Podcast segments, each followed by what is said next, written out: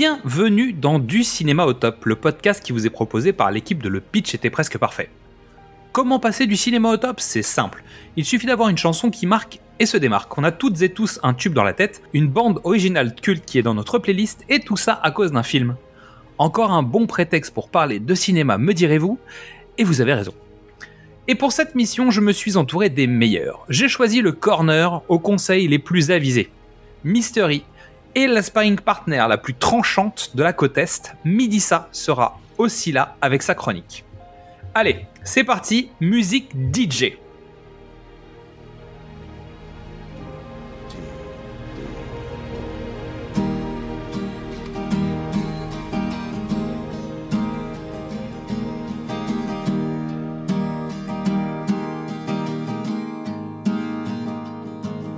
Have you ever seen a one trick pony and feel so happy and free?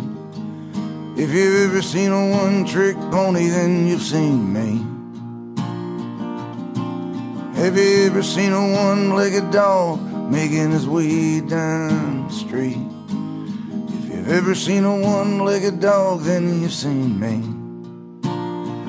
Then you've seen me.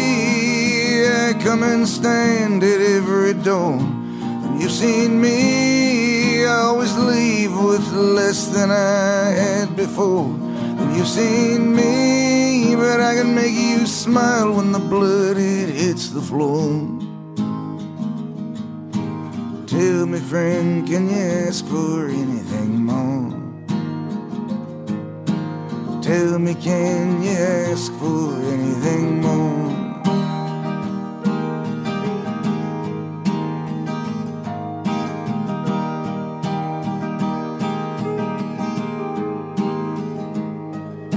Have you ever seen a scarecrow filled with nothing but dust and weeds? If you ever seen that scarecrow, then you've seen me. Have you ever seen a one-armed man punching at nothing but the breeze? If you ever seen a one-armed man, then you've seen me. Then you've seen me. I come and stand at every door. Then you seen me. Always leave with less than I had before. Then you seen me, but I can make you smile when the blood it hits the floor. Tell me, friend, can you ask for anything more?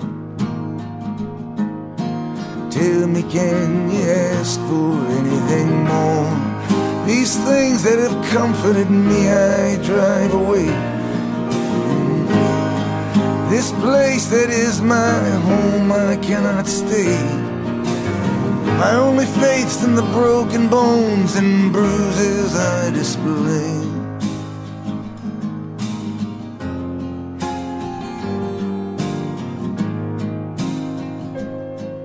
Have you ever seen a one-legged man trying to dance his way free?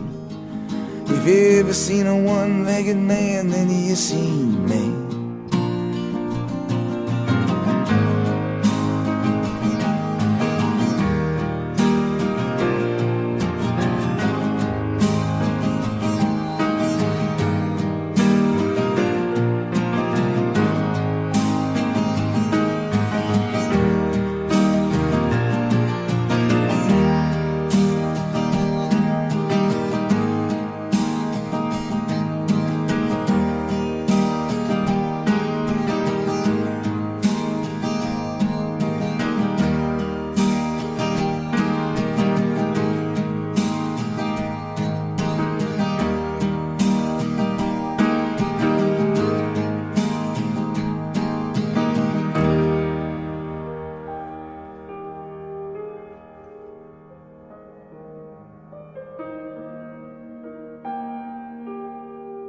Salut Mystery, comment se passe la vie en haut de la sixième corde Euh, Celle que tu avais déposée lors de notre dernier épisode? formidablement bien. Je pense qu'on arrive au on arrive au bout des métaphores là. Je sais plus. J'espère qu'il n'y a pas un film sportif de un un Creed 4 qui sort. euh, Va falloir que tu trouves de nouvelles euh, versions. Tout va bien. Écoute, Après une certaine légèreté musicale dans la vie sentimentale de Rob Gordon, nous allons retrouver une odeur de vestiaire qui nous pourchasse en 2023, d'ailleurs j'ai envie de dire même depuis 2022. Hein. Et comme vous le savez, aujourd'hui, on vous parle de The Wrestler de Darren Aronofsky. Tu m'as posé la question pourquoi? Oui, pourquoi? Mais je vais reposer la question pourquoi, et je pense jusqu'à la fin de l'épisode. De tous les films qu'on aurait pu traiter, c'est celui qui aurait pu être une chanson de Springsteen. Springsteen peut écrire The Wrestler en chanson, il peut raconter cette histoire. Clairement. Il va pas raconter l'histoire de deux frères qui veulent monter leur boîte de nuit. Non. Donc The Wrestler, euh, c'est un des derniers en date, en plus de, de sa collaboration ciné-film. C'est pas, il y a eu Blinded by the Light, mais qui est pas, qui est une espèce de de comédie musicale avec les chansons de Bruce Springsteen pour raconter l'histoire. Donc Springsteen a donné son accord. C'est une espèce de Mamma Mia, quoi. Mais euh, on pourrait dire, oui, euh, en fait, euh, quand on parlera des Guns N' Roses, The, Wrestler parle plus parce que Sweet Child of Mine, qui est la musique d'entrée de Randy the Ram, parle. le guitariste qui joue les notes lancinantes de, de guitare tout au long du film, c'est Slash.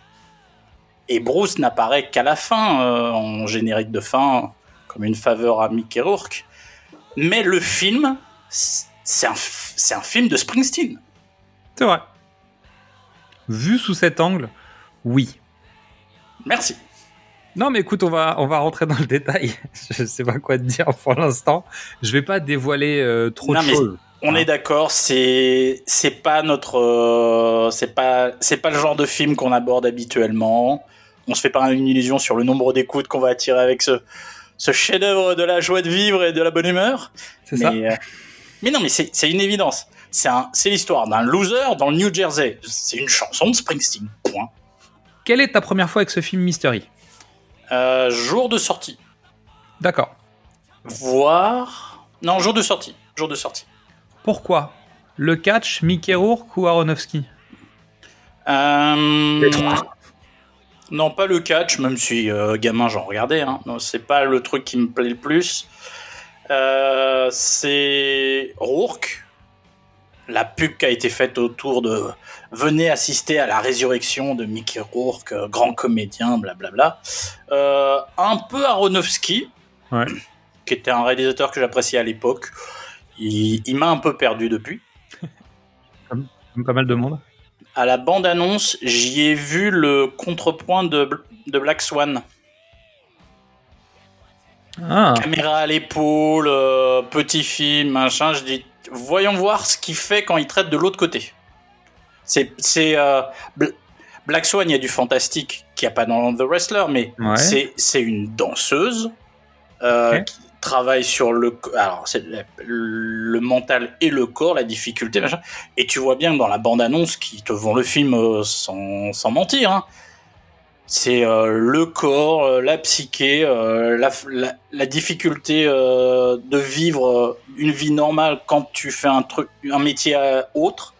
Donc j'ai dit, j'avais bien aimé Black Swan, j'avais apprécié je me suis laissé emporter parce que je l'avais vu en, avant-première avec Aronofsky qui était venu euh, parler un peu de son film. Donc j'étais sur encore l'énergie de Black Swan. Je dis ok, c'est le pendant, c'est l'autre côté. Ouais, ouais, ça, ça, se discute après sur, euh, sur les thématiques. Euh, je vois en partie ce que tu veux dire.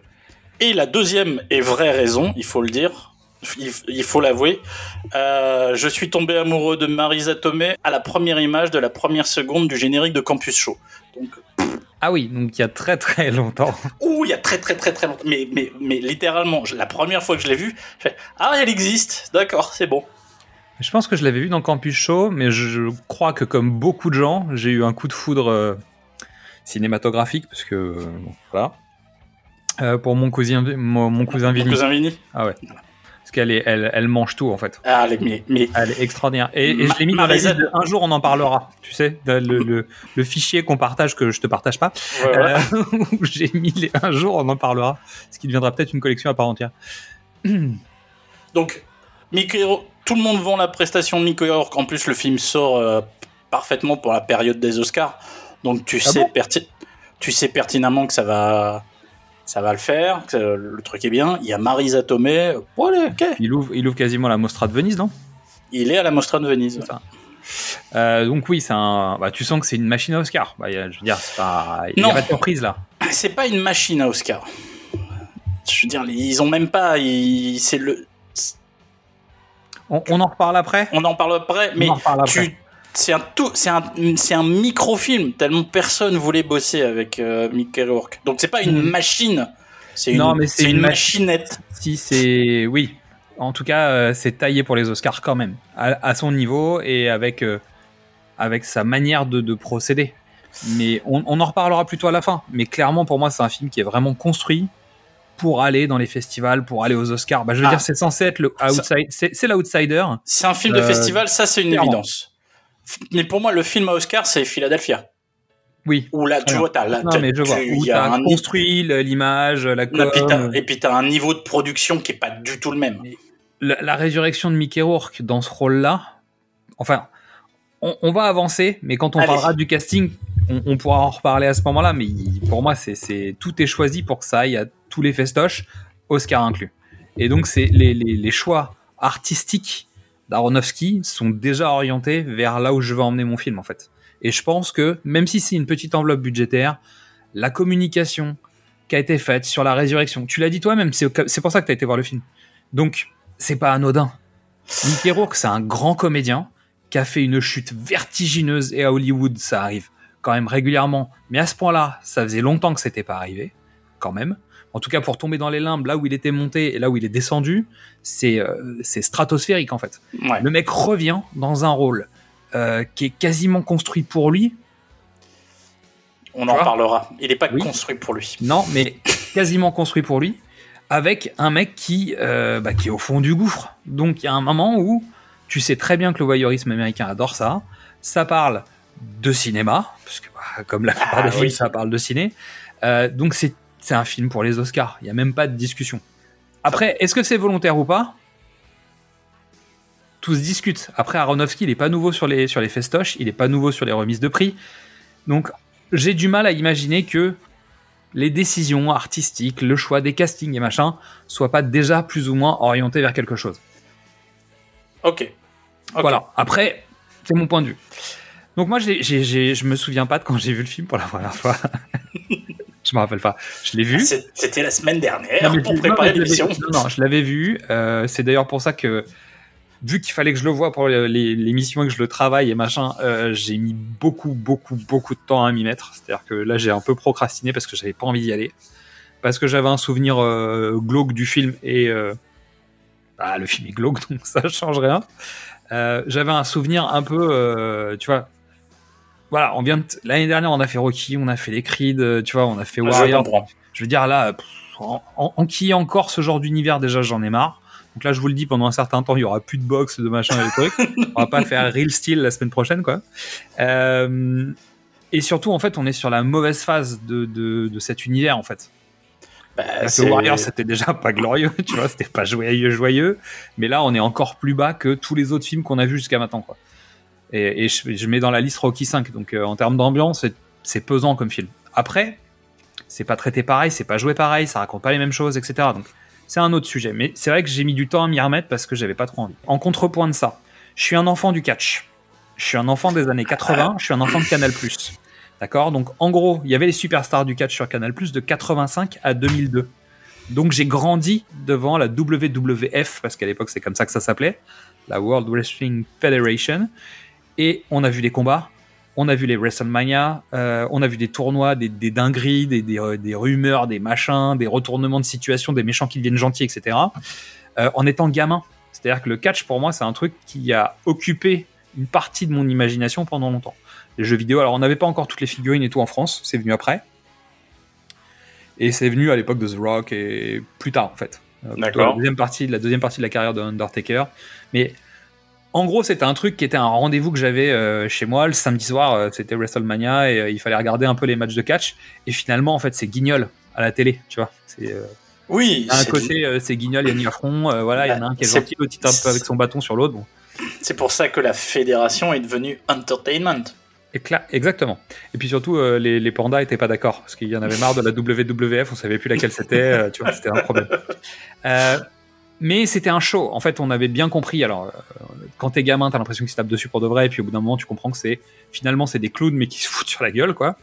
Euh, et ça brille. Donc, je comprends la volonté d'aller te montrer les coulisses d'une fin de carrière de ce genre de personnes qui ont donné tout pour leur art, qui ont mis de l'énergie, qui sont brisées parce qu'en fait, c'est c'est un métier qui fatigue évidemment le corps, le cœur, la tête, etc.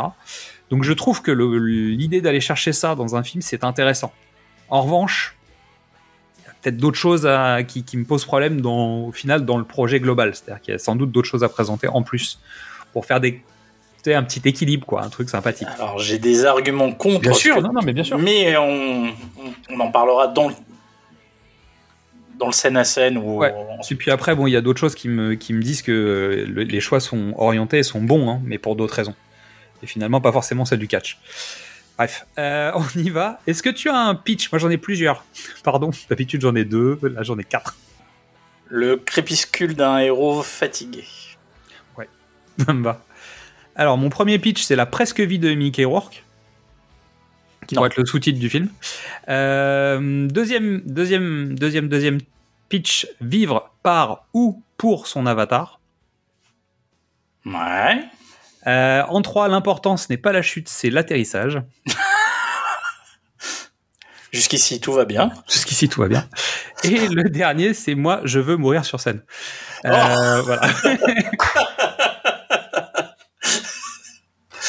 Voilà. Je vous laisse avec la musique qui tourne dans votre tête à partir de maintenant.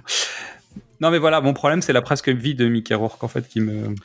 Non, c'est pas, c'est pas la presque vie de Mickey Rourke. Il y a rien à voir. C'est juste. euh, Non, mais euh, pour le coup, il y a rien à voir.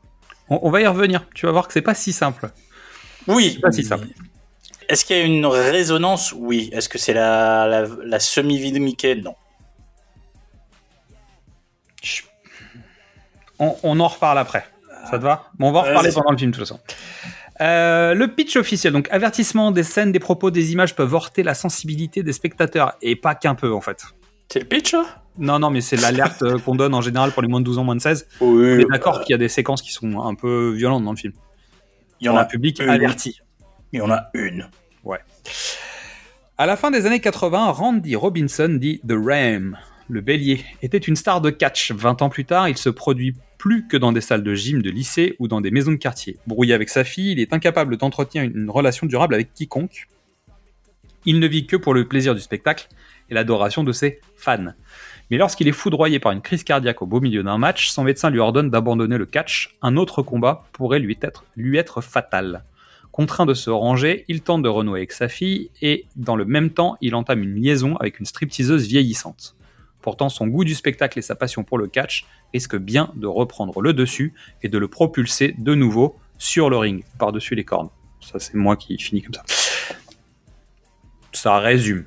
Beaucoup, mais ça résume. Euh, je suis pas d'accord dans les intentions finales. Je suis d'accord avec toi. Mais sinon, tout va bien. Donc avant que le dernier tour de piste n'arrive, jusqu'à notre dernier souffle, le spectacle doit-il continuer? On vous laisse réfléchir à la question le temps de la bande-annonce de The Wrestler.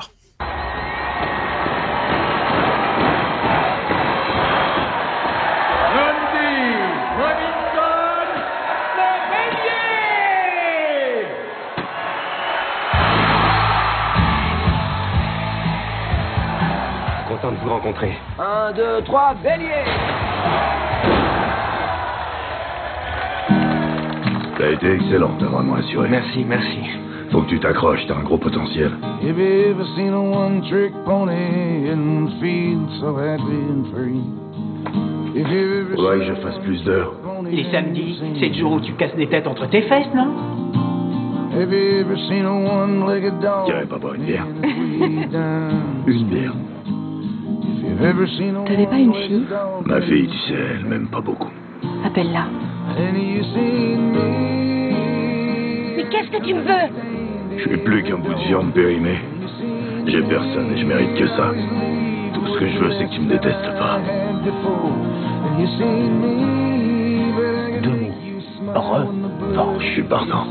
Avec un peu de chance, je vais pouvoir revenir au top. Les années 80, y a pas eu mieux. Guns N' Roses. Motley Crue. Il a fallu que Kurt Cobain se pointe pour foutre le souffle. Ha Les années 90. Elles étaient nulles à chier. These things have comforted me, I drive away. My only faith's in the broken bones and bruises I display. Là où je m'en prends plein la gueule, c'est dans la vie. Moi, je suis là. C'est vite arrivé de perdre tout ce qu'on aime. De plus avoir d'amour. Des tas de gens m'ont dit que je remonterais plus jamais sur un ring. Et les seuls qui peuvent me dire quand c'est le moment de raccrocher, c'est vous tous.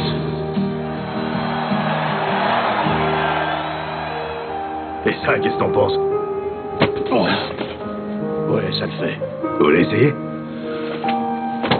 Ah.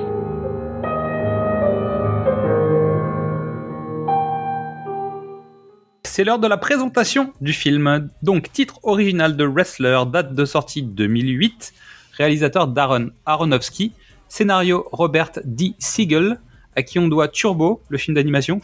C'est euh, deux salles, deux ambiances. Euh, le fondateur. Et je vois quelques points de similitude avec euh, le fondateur sur, euh, sur la, la création de McDonald's, bah, la chaîne Ouais. McDonald's, hein. Euh, avec Batman. Ah, bref. Avec Oui. le, vautour, avec Batman. Batman. Euh, créateur de Pam et de Tommy. Tiens, tiens, encore on les a, tu sais Ah, bah, les Euh, années 80, ouais. Non, mais c'est surtout, euh, en fait, un de ces scénaristes bossait sur notre précédent film, puisque sur High Fidelity, il y avait quelqu'un qui était co-scénariste et qui a travaillé sur Pam et Tommy. Ok. Et plus récemment, il a travaillé sur Welcome to Chippendales. Encore Ah, des il, corps. il- il- il- il exploite le filon, c'est C'est bien. Bah, Il y a des corps, des corps et des corps, tu vois. c'est- voilà. La durée, c'est 105 minutes. Au casting, on retrouve Mickey Rourke, dont on reparlera tout à l'heure, Marisa Tomei, qui joue Pam Cassidy, Evan Rachel Wood, qui joue Stéphanie, euh, Marc Margolis, Feu Marc Margolis, qui joue Lenny, donc qui est un récurrent de chez, euh, chez Aronofsky, puisqu'il a fait Pi, Requiem for a Dream, The Fountain, Black Swan et Noé Bon, bah voilà. pas mal. Euh, Pi étant le premier film, euh, donc petit film. Donc à partir du moment où tu rencontres des comédiens qui veulent bien venir travailler avec toi quand tu les Bah, payes pas, Tu les, tu les pense que tu les gardes. voilà, et après Tu les reprends tu essaies de ensuite. les payer. Euh, il avait joué dans Pulsion, dans Scarface côté de Palma, dans Cotton Club de Coppola, dans Thomas Crown. Donc on vous invite à écouter notre épisode sur les Thomas Crown. Euh, Jacob le Menteur, un film que j'aime bien, bah, que j'ai bien aimé en fait. Euh. Du père de Mathieu Kassovitz, Voilà. très important. Ace Ventura. C'est pareil, deux salles, deux ambiances. de, de ça, de son- Euh, Hannibal, Gun, Baby Gun, et sinon on le retrouve dans la série Equalizer. C'est pas The Equalizer parce qu'on en avait parlé dans, dans un des épisodes euh, sur euh, Hot Fuzz, mais c'est un des personnages récurrents de la série Equalizer, donc qui n'a rien à voir avec le film hein, de Denzel Washington, qu'on soit d'accord, ça n'a strictement rien à voir. Mais c'est la nouvelle série avec Queen Latifah ou c'est l'ancienne série? Non, c'est Ah, l'ancienne. D'accord. C'est la, la série avec le bah, qui a donné naissance au film avec Denzel Washington. Euh, il est dans Oz, il est dans Breaking Bad, il est dans Better Call Saul, il est dans 12 Monkeys et il est dans Snoopercer et bien plein plein d'autres choses. Il a 444 crédits sur IMDb. Tu m'étonnes. Euh, et dans les autres personnages, on note beaucoup de présence de personnalités connues du monde du catch. Pas Donc euh, Ron Killings, Claudio Castagnoli, The Blue Mini, euh, Necro Butcher, Romeo Roselli, Nigel McGuinness et Jay Lethal. Voilà. Et la musique est signée Clint Mansell, qui travaille avec Daronofsky depuis Pi, et qui a fait aussi Requiem for a Dream, The Fountain, pour lequel il a été euh, nommé pour la meilleure musique aux Golden Globes. Il va aussi travailler sur Black Swan et Noé. Euh, on lui doit aussi la musique de Sony de Nicolas Cage, la musique de Doom, la musique de Mise à Prix de Joe Carnan, donc euh, Smoking Aces, euh, de Moon de Duncan Jones, l'affaire Farewell de Christian Carion, de Stalker de Park Chan-wook et de Ghost in the Shell de Rupert Sanders, même si la musique est composée par quelqu'un d'autre. Et à la télé, on lui doit euh, la musique du pilote de CSI Manhattan, donc les experts à New York. C'est pas les où? Bah, non, je pense la musique de la série en elle-même. Oui, non, mais bah, tu mets les où tout le temps Ah bah, je En sais bien. boucle. Euh, il a fait un peu de musique sur Black Mirror saison 3. Il a travaillé sur la musique de la série Doom Patrol et sur Mass Effect 3. D'accord. Donc en plus, c'est c'est ce genre d'artiste qui fait un peu de tout. Il sait, il sait tout faire. Ouais, il sait, il sait un peu tout faire. Euh, voilà, j'avoue, j'ai pas trop noté la musique. À part Mais- les, les bandes son officielles, tu sais, les, les morceaux. euh, Non, non, mais alors, c'est des, des nappes très lentes, c'est du synthé, et Slash pose euh, une ligne euh, lancinante à la guitare. Il l'a fait un peu façon ascenseur pour l'échafaud. Hein. Il est venu en studio et on lui dit, tiens, Regarde le film et joue. non, mais il y a la grille, de toute façon, Slash euh, se démerde tout seul, euh, je, je suis même pas sûr qu'il sache lire euh, la- une partition. Ouais, si, tu, si tu termines ta phrase, c'est mieux. Voilà. et, et puis, il a posé une, un truc à la guitare hyper triste, hyper lancinant. C'est, Le film ça colle bien, ça colle bien. Ah oui. ça colle bien. À la photographie, on retrouve une certaine Maryse Alberti. dont Oh Mystery vous a parlé pour l'épisode de Creed, puisque c'est la directrice euh, photo du Ouais. film Creed pour Ryan Coogler. Donc on vous renvoie vers l'épisode de Creed. Euh, donc elle a travaillé avec Michael Apted, Todd Haynes, Stanley Tucci, Denzel Washington, Ryan Coogler, les frères Naudet, parce qu'elle a fait pas mal de documentaires. Euh, M. Night Shyamalan, David Frankel, Ron Howard, gros CV. Gros gros CV. Et puis, euh, bah, on en avait, on l'avait évoqué pour Creed. elle est très forte euh, avec rien. Tu fais un Ouais, doc, mode- tu fais des trucs. Voilà, euh, caméra à l'épaule. Et en fait, quand tu regardes la plupart des déplacements de Mickey Rourke dans le film, soit il est filmé de face en caméra qui recule, soit il est filmé dans son dos euh, et il avance. Chose qui revient très souvent chez Aronofsky, c'est-à-dire euh, l'occupation de l'espace visuel par un corps. Tu vois, Euh, Dowell parle que de ça ou quasiment. euh, bah, tu ah vois, bah il- oui. on, on est sur des, on est sur ces marottes en fait, visuelles. Et puis en fait, tu suis le mec avant qu'il rentre sur le ring. euh, Tu vois, t'as tout ce côté décorum en fait. À chaque fois qu'il se déplace, t'as l'impression qu'il va sur le ring en fait. Et qu'il passe d'une scène à l'autre. euh, Il y, a, il y a un peu ce truc-là en fait, dans, la façon de choisir le- les déplacements de son perso, je trouve. Ok. Là, ça m'a, ça m'a marqué. Et puis les traits sont très dans son cadre. Bon bref, il y a plein de choses qui m- qui m'ont Ah, ça- rappelé tout ça. Ça répond aussi à un besoin. euh, Enfin, la, maison, la mise en scène répond à, à un manque. Personne ne veut financer le film. Euh, t'as pas de décor, t'as pas de, t'as rien. Et bah, t'es au plus près des. Tu prends l'optique la plus serrée, t'es au plus près des corps pour pour montrer que t'as rien. Et au final, bah, ça, ça fait le truc et ça, en plus, ça oppresse. Mais c'est là aussi où Aronofsky a tendance à le faire sur ses films euh, récents, on va dire peut-être. Côté oppression, euh, c'est remplir le cadre avec plein de choses. Ah oui, oui. Tu vois, c'est un truc qui, qui revient régulièrement quand même dans son cinéma. Donc, euh, je pense que c'est aussi. Alors, c'est peut-être devenu marotte avec le temps. Puis après, euh, bon, il y avait d'autres films avec plus de sous euh, peut-être avant, mais euh, il y, y a quand même ce truc qui vient de manière récurrente. quoi. Bon, Darren Aronofsky. Il est né le 12 février 1969 à Brooklyn, euh, au sein d'une famille juive conservatrice. Ça sent un petit peu. Un petit peu. Un petit peu, hein. Dans, dans- dans son cinéma, euh, il y a un certain nombre de symboliques euh, religieuses, quoi. Euh, donc, il s'intéresse très vite à l'art et à l'université d'Harvard. Il va faire, euh, il va étudier les techniques de réalisation. Euh, c'est là qu'il va faire la rencontre de Sean Gullett, qui est l'acteur et le scénariste de Pi, qui va utiliser comme comédien dans Requiem for a Dream. Donc, il va, il va commencer à rencontrer des gens. Et surtout, dès ses premiers films, il va rencontrer entre guillemets les gens avec qui il va continuer à travailler. On parlait du compositeur, on parlait de certains comédiens. Donc il se crée une famille de cinéma assez vite sur son premier tournage, sachant qu'en fait Pi il l'a financé avec de l'argent Friends and Family, qu'il a demandé à tout le monde. Billet d'entrée 100 balles, il a dit à tout le monde je vous rends 150 dollars. euh. Donc avec, avec tout ça il a réuni euh, 60 000 dollars, ce qui est quand même vachement bien à coût de 100 dollars. Ah bah c'est. Alors, c'est. Non, c'est c'est pas- c'est très bien, oui. Ça veut dire qu'il y a beaucoup de gens qui ont mis 100 balles en fait, c'est Voilà, ça que je suis pas capable de réunir autant de monde. Euh, il en fait un petit film qui est exceptionnel pour son budget. qui, qui présente à Sundance. Donc évidemment, la belle histoire, il remporte le prix du meilleur réalisateur jusqu'à ce qu'une société de production rachète les droits. Et euh, pour un million de dollars, donc déjà, il a récupéré son, son argent, Voilà. donc il a pu rembourser les, les gens à la hauteur de ce sur quoi il s'était engagé. Euh, le film sort, il a des bonnes critiques et en plus, il fait euh, 3 millions au box-office, ce qui est plutôt euh, un bon score. C'est encourageant pour, Ouais, sur un pour premier un film, petit honnêtement, film ouais. indé. euh. ça marche. Avec son Requiem for a Dream, pour le coup, ça va être différent. Il va avoir un peu plus de budget, puisqu'il a un budget de 3 millions et demi. Ils vont faire un peu plus de 7 millions, euh, quasiment 7 millions et demi, donc c'est bien aussi. Le ratio est plus bas, mais les dépenses sont plus élevées, donc bon, ça va. Euh, ensuite, il enchaîne avec. Je euh, me, je me permets, vas-y, vas-y. euh, Requiem, il casse la baraque en DVD. hein. C'est-à-dire le film passe Oui. quasi inaperçu. Le film a de très bonnes critiques, il passe un peu inaperçu et la sortie DVD est cartonne.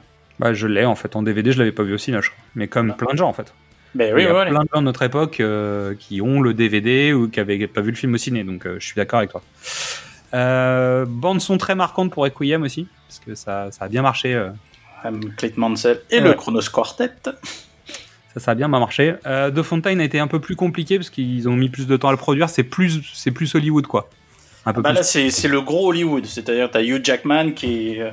Sachant qu'il aurait dû avoir Brad Pitt qui plante le projet une première fois, ce qui fait qu'il rebondit sur Hugh Jackman. Donc euh, ça reste du Bah, comédien.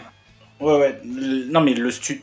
t'as un studio derrière, quoi. Oui, ça, il y a un peu Et plus puis c'est un d'engagement. projet, c'est un projet fou, The Fountain. Donc ensuite, il refuse le remake de Robocop? Non, Si, non, il refuse Non. pas? non, il refuse pas. En plus, je peux le perdre. Je, jamais, je me suis jamais pété de toute ma vie. Je- il me l'a dit personnellement. Donc, Donc qu'est-ce qui s'est passé? Euh, il s'est passé que il a. euh, je- pour le contexte, euh, c'est à l'avant-première de Black Swan, hein, évidemment. Je le croise pas tous les jours au supermarché. Et euh, en fait, il travaillait sur Robocop. Et je lui pose la question. Il fait Robocop s'est cassé la gueule. Un, pourquoi? Et deux, enfin Black Swan, il est sorti tout de suite après quoi. Tu vois, dans ma tête, il y a- t'as besoin de deux ans pour travailler. Il dit ouais, non, non, mais Black Swan, ça fait très longtemps que je l'ai. euh, J'ai pitché à Nathalie Portman il y a, il y a quasiment dix ans déjà. Et on se revoyait régulièrement en disant bon quand est-ce que tu fais mon film de danseuse? Quand est-ce que tu fais? Et il fait et c'est la faillite de MGM qui a tout arrêté. Il dit euh, Bah tiens. Et donc, on vous renvoie voir nos épisodes sur James Bond, parce que la faillite de MGM, c'est à peu près quoi, tous les 10 ans. voilà donc là, normalement, ça devrait aller. hein. Ils ont été rachetés par Amazon. Euh, la faillite d'Amazon, c'est pas forcément pour demain. Ça se trouve euh, MGM porte la poisse. Non, non, le- euh, c'est la faillite de MGM. Et puis il s'est il s'est dit bon, alors qu'est-ce qu'on fait? On fait, on fait pas, on fait, on fait pas. Puis bah, comme il avait pas de réponse, il fait bon, bah merde, euh, je, vais faire, je vais faire mon film de danseuse. Et heureusement, grâce à ça, il a pas fait Wolverine, le combat de l'immortel non plus. Je pense pas que ce soit à cause de la MGM, mais il l'a pas fait non plus. Euh, il a préféré faire Noé. Alors, euh, Est-ce que c'est. qui a gagné Qui a perdu? Tout le monde a perdu. Personne n'a gagné. Bah, sur les les deux spectateurs ont films. perdu sans doute. hein, euh, Ah, sur les sûr. deux films. Non, mais sur tout le monde. Ceux qui ont payé leur place de ciné ont perdu dans les deux cas, je crois. Euh, niveau gossip, donc il est le père d'un petit garçon avec Rachel Weisz. Salaud. Il a été avec la productrice euh, Brandon Milbrad et il a été avec Jennifer Lawrence. Ça va. Ça occupe. C'est un. C'est un homme à part, hein, quand même. Il y a, il y a une intensité qui se dégage de- du monsieur et. Il va pas faire les charlots en Espagne. hein, euh. Alors, je, euh, je, je, je me permets. Je pense que c'est un mec. Quand tu le rends, même David Fincher, quand il se rend compte, il fait putain, il est chiant. David Fincher doit le trouver chiant. C'est- pour te dire. ok. Bon, bah écoute, euh, ça a l'air pas mal. Et c'est bien d'aller faire des QA avec ce genre de personnes. Bah oui. J'ai des souvenirs, mais j'en parlerai peut-être dans un autre épisode un jour. Euh, au niveau palmarès, donc il a le Film Independent Spirit Awards pour le premier euh, meilleur premier scénario pour Pi, en 99. Il, est lauréat du prix du Lion d'Or pour The Wrestler à la Mostra de Venise. Il a le Film Independent Spirit Awards pour le meilleur film sur The Wrestler, qu'il partage avec euh, Scott Franklin.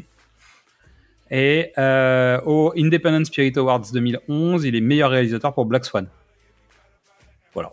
Donc le, Independent Spirit Awards l'aime bien en fait. ouais, bah oui, mais, malheureusement, euh, on en profite parce que c'est quand même le Springsteen. La chanson de fin de Springsteen, J'en reparlerai à la fin, mais ouais. on en parlera, Ouais. euh, aurait dû être nommé aux Oscars cette année-là, mais les Oscars ont changé la règle. Il y avait plus cinq nommés, mais trois. Donc, Donc, donc l'arnaque. Et pourquoi le wre- wrestler a pas le- l'Oscar cette année? Euh, C'est l'année de Slumdog Millionnaire. Donc, euh, pff, alors là, voilà, réglé. Qui a fait une radia sur les, sur les, les Oscars. Euh, Est-ce qu'on en parle encore beaucoup de Slumdog Millionnaire? Euh, pas dans mon cercle, mais c'est un film qui est resté. Ouais. Ouais. The Wrestler aussi, comme quoi, tu vois. bon. on peut pas toujours Hein avoir des, des mauvais gagnants, quoi. Tandis que Sean Penn a volé l'Oscar à Mickey Rourke pour Milk, et plus personne ne me parle de Milk. Non, non. C'est pas grave. Et c'était un, c'était un film important à l'époque, quand même. Oui. Euh, donc pour la filmographie, donc Pi, Requiem for a Dream, The Fontaine, The Wrestler, Black Swan, Noé, Mother en 2017 et The Whale, puisqu'il est reparti aux Oscars, hein, évidemment. avec Voilà. le film. euh, et Brandon Fraser a eu son Oscar. C'est Tout cool. va bien. On a déjà parlé, Georges de la Jungle, tout ça. et euh, voyez la momie si vous avez pas vu la momie. Et on vous parlera peut-être d'un autre film, un de ces quatre avec Brandon Fraser, mais pour ça, c'est dans ma liste de un jour, on en parlera. N- Non. Je, je garde le titre pour moi. Euh, Mickey Rourke. Moi, j'en ai déjà parlé. Dans le pitch d'une nuit d'été, épisode 27, puisque j'ai parlé de 9 semaines et demie. Qui m'avait pas plu. C'est pas qu'il plaît pas, c'est qu'il a vieilli la semaine même de sa sortie. C'est C'est un peu ça. Euh, donc Mickey Rourke, il est né en septembre 1952. Il vient d'une famille catholique d'origine française par sa mère, Annette, et irlandaise par son père, Philippe André Rourke Senior. Donc le surnom Mickey, il l'aurait eu quand il était gamin parce que ses parents trouvaient qu'il avait une tête de souris. Bah, oui, voilà. Et il a un frère Joey et une sœur euh, Patricia. Joey jouait- joue aussi euh, a joué dans certains films. D'accord. Il est décédé il y a quelques années, euh, qui a été une période un peu compliquée aussi pour Rourke. Euh, à l'âge de 6 ans, son père quitte le foyer familial. C'est la thématique de l'année en fait, de la saison. Attends, on pas. en reparlera avec euh, Marisa Tomei. Euh, Peut-être. Euh, mais tu- a priori, ce que j'ai trouvé comme information, et ça c'est c'est important, Est-ce qu'il vendait des assurances? c'est que son père est parti pour devenir bodybuilder. Oui, euh, ok. Voilà, voilà, voilà. Tu, tu vois la première brique de ce que je veux, ok, de ce que je veux t'expliquer Très bien, Euh. Donc voilà, Euh, son père est donc parti à ce moment-là. Sa mère a rencontré un policier avec lequel elle a emménagé à Miami, ce qui fait qu'ils ont formé une famille avec huit gamins. Donc, trois d'un côté, euh, peut-être trois ou quatre de l'autre, plus puis un peut-être commun, etc. Il y a plusieurs histoires autour de son enfance, de maltraitance, pas maltraitance, machin. Son beau-père a, a fait des sorties en disant que Mickey a raconté n'importe quoi. Les sœurs ont dit bah ouais, mais en fait on n'a pas été interrogé, on a aussi des choses à raconter. Donc c'est un peu le bazar en fait entre la réalité, la fiction, le je me raconte des histoires et machin. Toujours est-il que euh, c'est à Miami qu'il a commencé à jouer au théâtre, euh, mais il est préféré quand même plutôt la boxe et le baseball, même si à 19 ans il est parti à New York. Il bosse, videur de boîte de nuit, gardien de parking, vendeur ambulant, et il suit les cours de l'East Strasberg Theatre Institute. La méthode, La méthode. la méthode. Donc c'est un élève timide et réservé, mais très à l'aise dans l'improvisation. Et on en reparlera pendant le film. Euh, et Sandra Seacade, qui est sa professeure, le pousse à partir à Los Angeles. Parce qu'elle se dit, ouais, ce gamin, il faut qu'il aille faire quelque chose. S'il reste ici, il va rester ici toute sa vie, à suivre le cours, à, à prendre la poussière sur un des bancs de l'école. Euh, et finalement, en fait, il part à Los Angeles, il fait des petits rôles jusqu'à arriver sur un film de Steven Spielberg qui s'appelle 1941. Grosse réussite. Hein. Et ensuite, il fait les portes du paradis. Et Euh, voilà, et là c'est parti. voilà, ça va lui permettre de rencontrer Christopher Walken et euh, Michael Cimino. Michael Cimino qui va forcément tomber amoureux du gars et qui va le faire euh, revenir dans ses autres projets après. Il s'est remarqué sur la fièvre au corps. ah, et, et aussi, il aura un rôle dans un film qui s'appelle Diner de Barry Levinson avec Steve Guttenberg et Kevin Bacon où il va se faire repérer. Donc sur les trois, cherche l'intrus. Je te laisse chercher. En tout cas, pour vous aider, il y en a un des trois qui a fait Police Academy. Euh, je pense que ça peut donner un indice pour toi Un et deux. es derrière. Ouais, et puis il a fait d'autres trucs parce que j'ai vu un film avec euh, Minimoy il y a pas longtemps où euh, Steve Guttenberg fait Les Petits Champions, tu vois, Oui, d'accord. les Mighty Ducks mais avec le foot. Bah oui. Voilà, Mais en mode cheap En parce qu'en fait l'autre l'avait déjà fait, donc euh, tu vois, c'est bah, Steve Guttenberg. quoi. Euh, on va résumer la carrière de Mickey Rourke avec très très haut, très très bas. Ça s'écroule euh, dans les années 90. euh, Il y a une chute libre. Euh, Ouais, mais il y a des raisons. ah bah il y a plein de raisons personnelles. Euh, c'est un c'est un vilain cycle de vie. C'est des mauvaises sorties, c'est des mauvais choix aussi sans doute euh, par moment. C'est un mec qui est très indépendant dans sa manière de choisir ses projets aussi. On lui a proposé plein de trucs. Il veut pas forcément aller faire du blockbuster. Il est bien dans un certain type de cinéma. Il y joue de sa belle gueule, mais même si fondamentalement, je pense que il l'a choisi, mais sans la choisir. Tu vois, donc il, il aimerait. Mhm. Il en profite parce que ça lui permet plein de trucs et en même temps, il aimerait bien s'en débarrasser parce que ça lui permettrait de pas être basé que là-dessus. Et je pense que c'est ambigu pour lui dans son style. Bon, il en arrive très très bas. Il finit par aller faire de la boxe. La boxe lui détruit la face. En tout cas, c'est l'histoire qu'on raconte. Donc, c'est reconstruction faciale et compagnie.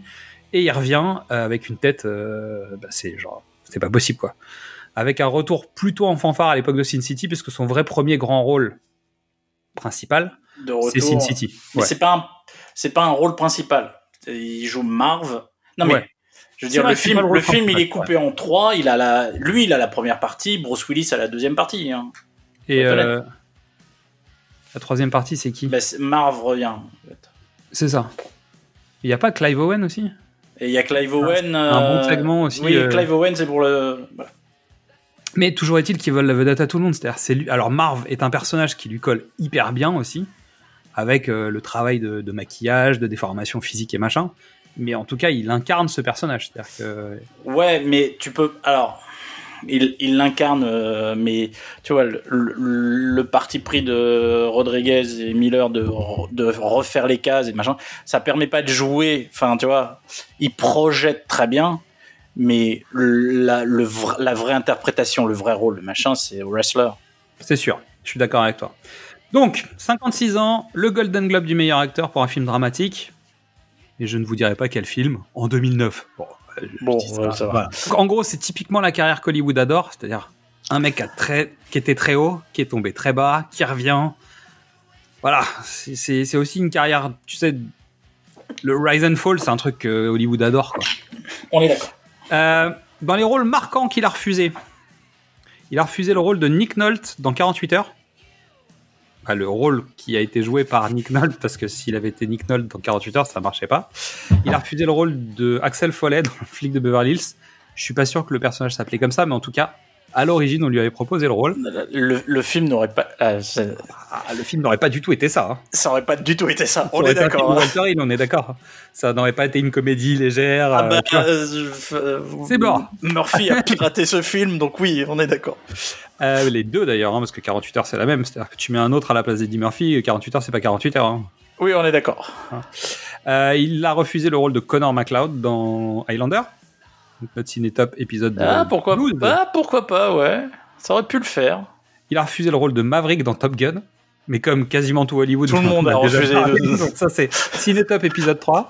Euh, il a refusé un rôle dans Platoon, il a refusé le rôle d'Eliot Ness dans Les Incorruptibles. Il a laissé passer le rôle de Charlie Babbitt dans Redmine au profit à nouveau de Tom Cruise. Et il refuse de jouer dans Tombstone et il perd le rôle de, il ne prend pas le rôle de Butch dans Pulp Fiction. Donc, en gros, il a, il a fait la carrière de Tom Cruise, Kevin Costner. Alors Tom Cruise sans doute, parce qu'en fait sans Top Non, Gun, mais- je pense que ouais. Tom Cruise n'est pas tout à fait Tom Cruise en fait. Euh, après le reste, l'assise de Kevin Costner avec les incorrectibles, il l'avait plus ou moins déjà avec Danse avec les loups. Mais c'est vrai que ça lui donne un peu plus de poids. T'as Danse avec les loups, t'as JFK, t'as. Non mais tu vois quand tu mets les films oui, oui, les uns derrière les autres, t'as d'autres films. C'est pas que les incorrectibles. Je pense que Top Gun, oui, c'est un bon démarrage et très certainement la carrière de Christophe Lambert américaine. Voilà. Et ça c'est cool, merci. Et ça, c'est chouette. Et euh, Bruce Willis n'était pas décédé tant que John Travolta dans Pulp Fiction, donc ça va. Bah, C'était. Je, je pense que Pulp se monte sur Bruce Willis. Hein. Oui, donc ce qui veut dire qu'il avait encore la cote, contrairement à Travolta qui renaît en fait. Ouais, ouais, on est d'accord. Donc, bon.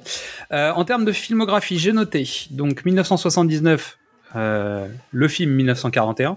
Si je donne les deux dates, c'est pas clair. Euh, Voilà. 1980, Les Portes du Paradis de Michael Cimino. Euh, 81, La Fièvre au corps de Laurence Kasdan. Euh, Diner de Barry Levinson en 82. Rusty James de Coppola. Eureka euh, en 84 de Nicolas Rugg. L'année du dragon, à nouveau, de Michael Cimino, qui est vraiment l'explosion euh, l'explosion de Mickey Rourke comédien, Ouais. quoi. Ouais, ouais. Euh, clairement, 9 semaines et demie en 86, Un Angel Art euh, d'Alan Parker, pareil, renouveau. Ça, ça, c'est le, Explosion. c'est le summum. Euh, L'Irlandais de Mike Hodge, Barfly de Barbara Choder, Johnny Belgueule de Walter Hill en 89. Donc on entre dans les années 90 avec L'Orchidée Sauvage.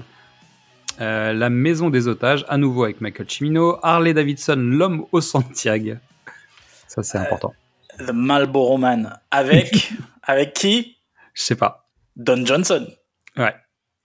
Ouais, ouais. Ils ont essayé de faire un tango et cash. Et, et Le problème, c'est que c'était tango et tango, en fait, donc ça marche pas. Et ça, et ça tanguait, ça tanguait beaucoup. Mais attends, j'ai mieux. Ça vient. 1997.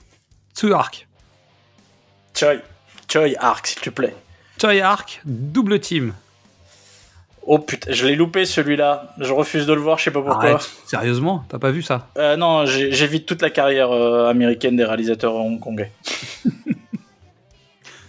On en reparlera, rien dans ma liste, de- on en parlera un jour. Il y a rien à Euh, sauver. 97, l'idéaliste de Coppola.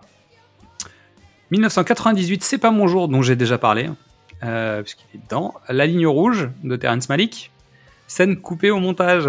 Dommage. Donc il doit être dans les bonus du DVD. Euh, en 2000, il est dans Get Carter. Donc il y a euh, 2001, The Pledge de Sean Penn. 2003, Il était une fois au Mexique, Desperado 2 de Robert Rodriguez. 2004, Man on Fire de Tony Scott. 2005, donc Sin City. 2005, Domino de Tony Scott à nouveau. Euh, Alex Rider, Stormbreaker en 2006. Voilà, on fait tous des mauvais choix. euh, Non, mais là, c'est que. À part. Euh, à part Sin City, c'est que des apparitions, c'est que oui, des oui, que coups de main des potes pour euh, qui renouvelle sa carte euh, à la à la Screen Actor Guild, hein, faut être honnête. Euh, donc The Wrestler 2009, 2010 Iron Man 2. Donc là pour le coup c'est le méchant. Voilà, méchant du film. Et, et- bon, le film a ses problèmes, évidemment. on va on, on va pas attaquer Marvel, mais mais il est très bien dedans. 2010 Expendables, le premier. Et je l'ai trouvé extra dans le film. Je le trouve super. Mais Get Carter, c'est un pote de Stallone, hein, c'est pour ça qu'il est dans Get Carter, c'est pour ça qu'il le fait venir dans Expandable. Parce que finalement, tu vois, cette, cette résurrection, c'est un, c'est un petit feu. Ah oui. Parce que finalement, tu vois, le seul, les seuls qui en ont profité, c'est Marvel. Parce que Iron Man, ouais, c'est cool, mais en plus, Iron Man avec, euh, Mickey Rourke en rôle avec. Mickey Rourke qui revient, bah, euh, t'as envie. Ah ouais, c'est sûr. Puis le, le- et puis Rourke euh, Downey Jr., c'est tu, tu sens qu'il y a quelque chose. Quoi. Il, y a- il y a- il peut y avoir des étincelles, ça peut être intéressant. Moi c'est clair. Et c'est pour ça que dans Expendables ça marche bien aussi. Ah bah, Mais il, il joue un rôle euh, entre guillemets euh, en recul par rapport aux autres personnages de, de ah bah des Expendables. ce n'est pas un des Expandables. C'est ça. C'est c'est le mec qui les, qui les accueille, c'est leur chef indirect. Ah non, c'est leur- le, c'est- non non, c'est le, c'est, c'est, euh, c'est le mec qui les attend à la base en fait. c'est le barman. C'est, c'est- voilà, c'est Ouais, pas le chef. bon, c'est le barman de Desperado quand même. C'est-à-dire que le mec euh, dans la boutique, il a quand même de quoi, de quoi gérer une, Oui, une atomique. Quoi. C'est le- Euh, Bref. 2011, Les Immortels. 2014, Sin City. euh, J'ai tué pour elle, donc Sin City 2. Et euh, 2023, 21, Rubies de Anthony Delon. Tiens, une curiosité. Tout à fait. Euh, il, fait du, il fait un rap au milieu du titre Shining Star, Making My Love, de l'album Never Let Me Down de David Bowie. Et ça, ça se note. Et sinon, il a prêté sa voix au personnage de Jericho dans la version originale du jeu Driver 3, aux côtés de Michael Madsen, mais ça on en avait parlé sur Madsen dans Reservoir Dogs, je crois. Probablement. Euh, puis Terence Higgins dans True Crime New York City avec Christopher Walken en 2005. Super jeu, moi j'avais bien aimé. C'est un GTA-like euh, à New York. D'accord. Euh, il, joue euh, Dick Marcinko dans Rogue Warrior en 2009. Et la même année, il fait une apparition dans WrestleMania 25. Voilà, où il va mettre une torgnole à Chris Jericho juste par vengeance personnelle. Yeah, WrestleMania. Bon bah voilà, la, la boucle est bouclée. On peut Bref, attaquer on a fait un peu long. Mais voilà, Mickey Rourke, quoi. Non, mais c'est la, c'est le personnage. C'est un personnage. c'est l'histoire. euh, c'est l'histoire. euh, que les, les, les Anglais disent la cautionary tale. Le- J'ai pas le- l'expression française qui ne me vient pas. L'exemple à ne pas suivre. Voilà. Oui. Vois, il, fricotait, il fricotait à l'époque avec Jean-Claude Van Damme, à l'époque où c'était euh, Jean-Claude avait- Cocaïne Van Damme, tu vois. Voilà. Je pense que c'était c'était un mec pas très fréquentable qui fréquentait des gens pas très fréquentables euh, au milieu d'un Hollywood sexe drogue et, et trop rock'n'roll, euh, tu vois. Donc Bah euh, c'est normal. Il était pote avec Christophe Rocancourt Voilà, tout est dit. Exactement. Euh, Il y a eu une période où ses amis ont quasiment essayé de le faire interner parce qu'ils avaient peur qu'il se suicide, tu vois. Donc euh, le mec est descendu très très bas, quoi. Ouais. Bah, il s'est fait enfler d'ailleurs par Rocancourt un peu, non? Ah bon, tout, bah, bon, Oui, bah, comme il en fait tout le monde. Rocancourt, quoi. mais, euh, bon. Donc Marisa Tomei, née le 4 décembre 1964 à Brooklyn, tiens, comme Aronofsky. Tiens, Après avoir travaillé dans le soap opéra As the World Turns, elle se fait connaître dans un second rôle dans Campus Show, la ouais série dérivée du Cosby Show, ah. dont on a parlé, dont on a parlé dans les Creed, puisqu'on a parlé de Ouais, Philippe et on en a parlé dans High Fidelity, puisque Lisa Bonet était dans. High Fidelity. Donc voilà. Lisa a- a- qui a joué dans Angel Heart avec Mickey dans une scène y a- un peu torride. euh, Bref, il y a, voilà. il y a- il y a un fil conducteur qu'on ne maîtrise pas. On est dans les, on est dans les années 90. C'est ça. Euh, après plein de petits rôles euh, et des, de participation à plein de choses, elle obtient l'Oscar de la meilleure actrice dans un second rôle avec la comédie Mon cousin Vinny. Je l'ai mis dans la liste. Et, Euh, et- elle mais vraiment, Joe Pesci est extraordinaire. Euh, les deux gamins, il y a Ralph Macchio et j'ai oublié le deuxième. Oui. Ils Il y avait Ralph Macchio aussi, c'est aussi pour ça que j'ai regardé ça. Et, et, et tu, regardes, tu regardes pour Joe Pesci et Ralph Macchio et elle, elle débarque et elle défonce tout. C'est clair. Mais en fait, les deux autres servent le jeu, bah tu vois, tout, tout fonctionne. Écoute, honnêtement, un jour on le foutra dans une collection, il mérite. Je Voilà. sais pas de quoi, euh, faudra qu'on en parle. Euh, donc, Patricia Adelaide Addy, sa mère, euh, née Bianchi, professeur d'anglais, et Gary A. Tomei, avocat. Euh, elle a un plus jeune frère qui s'appelle Adam, qui est acteur. Et elle a été en grande partie élevée par ses grands-parents paternels. Euh, donc, famille italienne, Sicile, Toscane, l'Italie. Brooklyn, Brooklyn. Brooklyn. Brooklyn. voilà, c'est la, c'est la famille Micheli, quoi. Ou la famille euh, Super Mario. Non, mais dans, la famille, dans, dans une, dans une collection Who's the Boss, je pense qu'on peut citer les Micheli, tu vois, c'est normal. Il y a, il y a un- truc normal. Euh, donc, pendant une quinzaine d'années, elle a fait plein de trucs. Elle a touché à plein de trucs. Euh, elle a eu des succès. Donc, euh, genre, Ce que veulent les femmes, Self-Control, Bande de sauvages, même si dans Ce que veulent les femmes, elle a un petit rôle. Hein. Ah non, mais il est hyper important son rôle dans ce que veulent Oui, les tout femmes. à fait. Mais ce que je veux dire par là, non, mais c'est c'est la spécialiste, c'est la spécialiste du second rôle. Elle a elle a eu quelques bons films indés un peu sur le côté où elle a les premiers rôles, mais elle a jamais réussi à franchir le cap. d'avoir le, le lead. Ouais. Le lead, euh, Hollywood veut pas, le- a pas voulu lui confier. Maintenant, elle a 58 ans. Après, elle a des plus, mais- euh, critiques élogieuses sur certaines prestations, décroche les étoiles, les taudis de Beverly Hills, euh, 7h58 ce samedi-là, deux nominations aux Oscars, une de Bedroom et Wrestler. Ouais. Bon, la fille est là, quoi. Et en même temps, c'est la tante May de Spider-Man chez Marvel maintenant. Mais ça. Euh, donc oui, la comédie romantique ultime et son rôle à elle, tu vois, c'est le Marisa Tomei, c'est le c'est le curcumin, le piment, euh, c'est l'herbe en plus qui relève le plat. C'est la sauce italienne, quoi. Si tu le si tu mets pas Marisa Tomei, ton film est un peu plus fade. C'est sûr. Toujours est-il que, est-ce qu'on peut considérer que depuis la mort donc le Ben, c'est plus chaud? Donc en fait, faire du strip c'est pas mal, ça lui permet de s'occuper du petit. Euh, Non, non, Non non. Ok. Alors vous savez, en général, quand j'écoute, quand je travaille sur des épisodes, j'écoute des podcasts étrangers. Et donc là, en fait, tous les Américains, tous les, les épisodes gérés par des garçons américains te disent Waouh, on a vu Tante May naked Tu vois? But naked Et ils sont à fond, genre. euh, en fait, on a vu Tante May faire du striptease, quoi. C'est pas possible. Il y a un Ouais, truc qui va enfin- pas dans l'univers, euh, tu vois?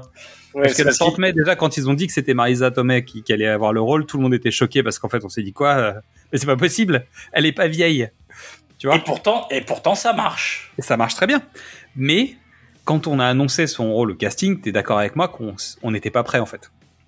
Bah si, moi je, je, je l'ai dit en intro, hein, moi ça, m'a c'est la meilleure nouvelle de toute l'année. euh. Oui, mais c'est typiquement pas la tante mec que t'attendais physiquement. pas- C'est pas la tante mais, mais en fait quand tu réfléchis deux minutes et tout le tout ce que fait Marvel c'est réfléchir deux minutes, évidemment que la différence d'âge, tu peux pas avoir une, c'est ta tante, c'est pas ta grand-tante. non, mais toujours est-il que tante May, c'est une dame avec les cheveux blancs. C'est une Bah petite grand-mère, tu vois. c'est- C'est ça tante May. Donc résultat, bon bah les, les Américains ont été choqués de, de la voir faire du striptease dans The Wrestler. Et elle fait ça très bien. Bah, je veux dire, pour le coup, on peut pas lui reprocher. Elle bosse, ses, ses personnages sont travaillés.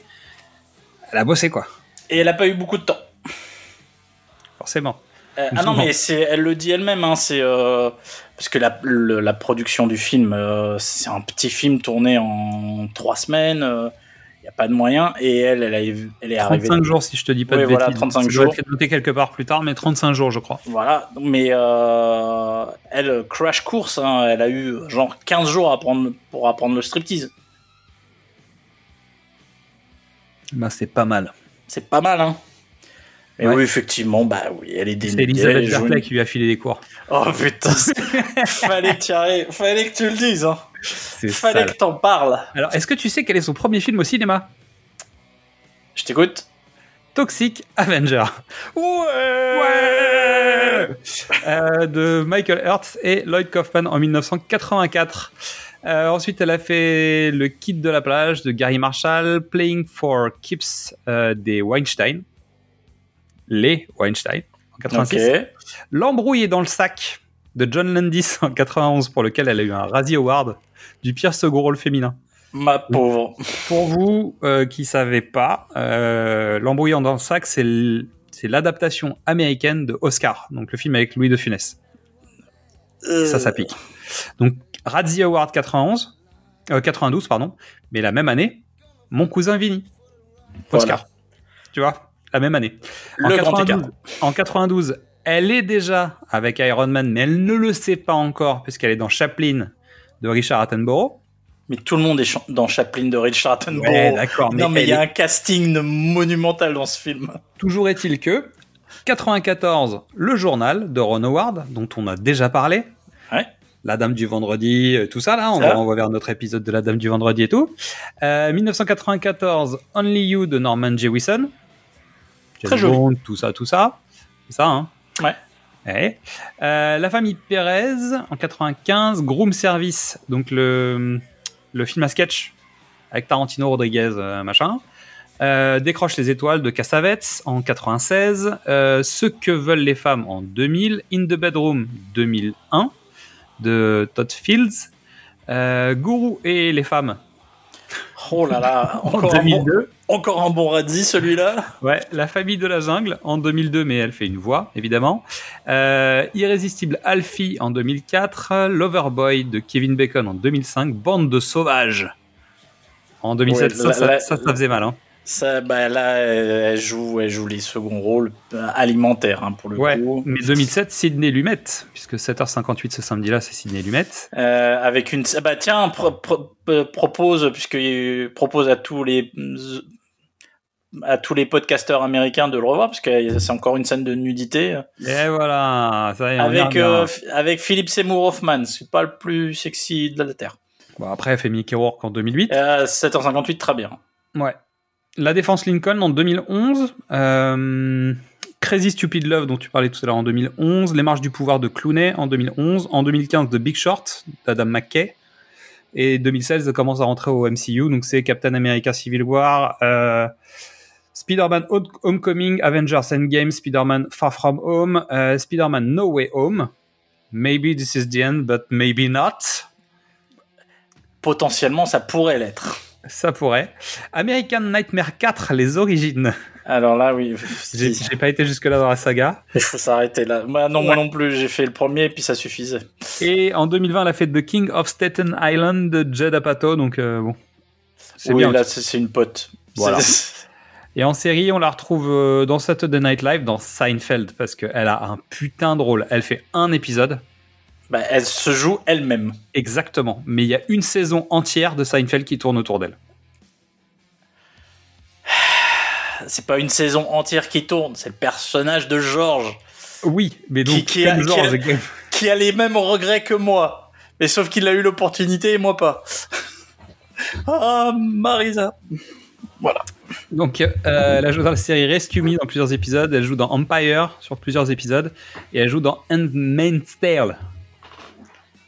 Enfin, faut. Réessaye. Moi, j'y arrive pas. Bref, on s'en fout. Euh, maintenant, Evan Rachel Woods, rapidement. Elle est née en septembre 1987 en Caroline du Nord. Donc, son père, Ira David Wood, III est acteur, chanteur, directeur de théâtre et dramaturge, issu d'une famille chrétienne. Sa mère, Sarah Lynn Moore, est actrice et convertie au judaïsme. À la Tu- maison, ça devait être un bordel. Tu t'a- tu t'appelles Aira et t'es catholique? Bah, ouais, c'est bizarre, hein Ok. Ouais, why not?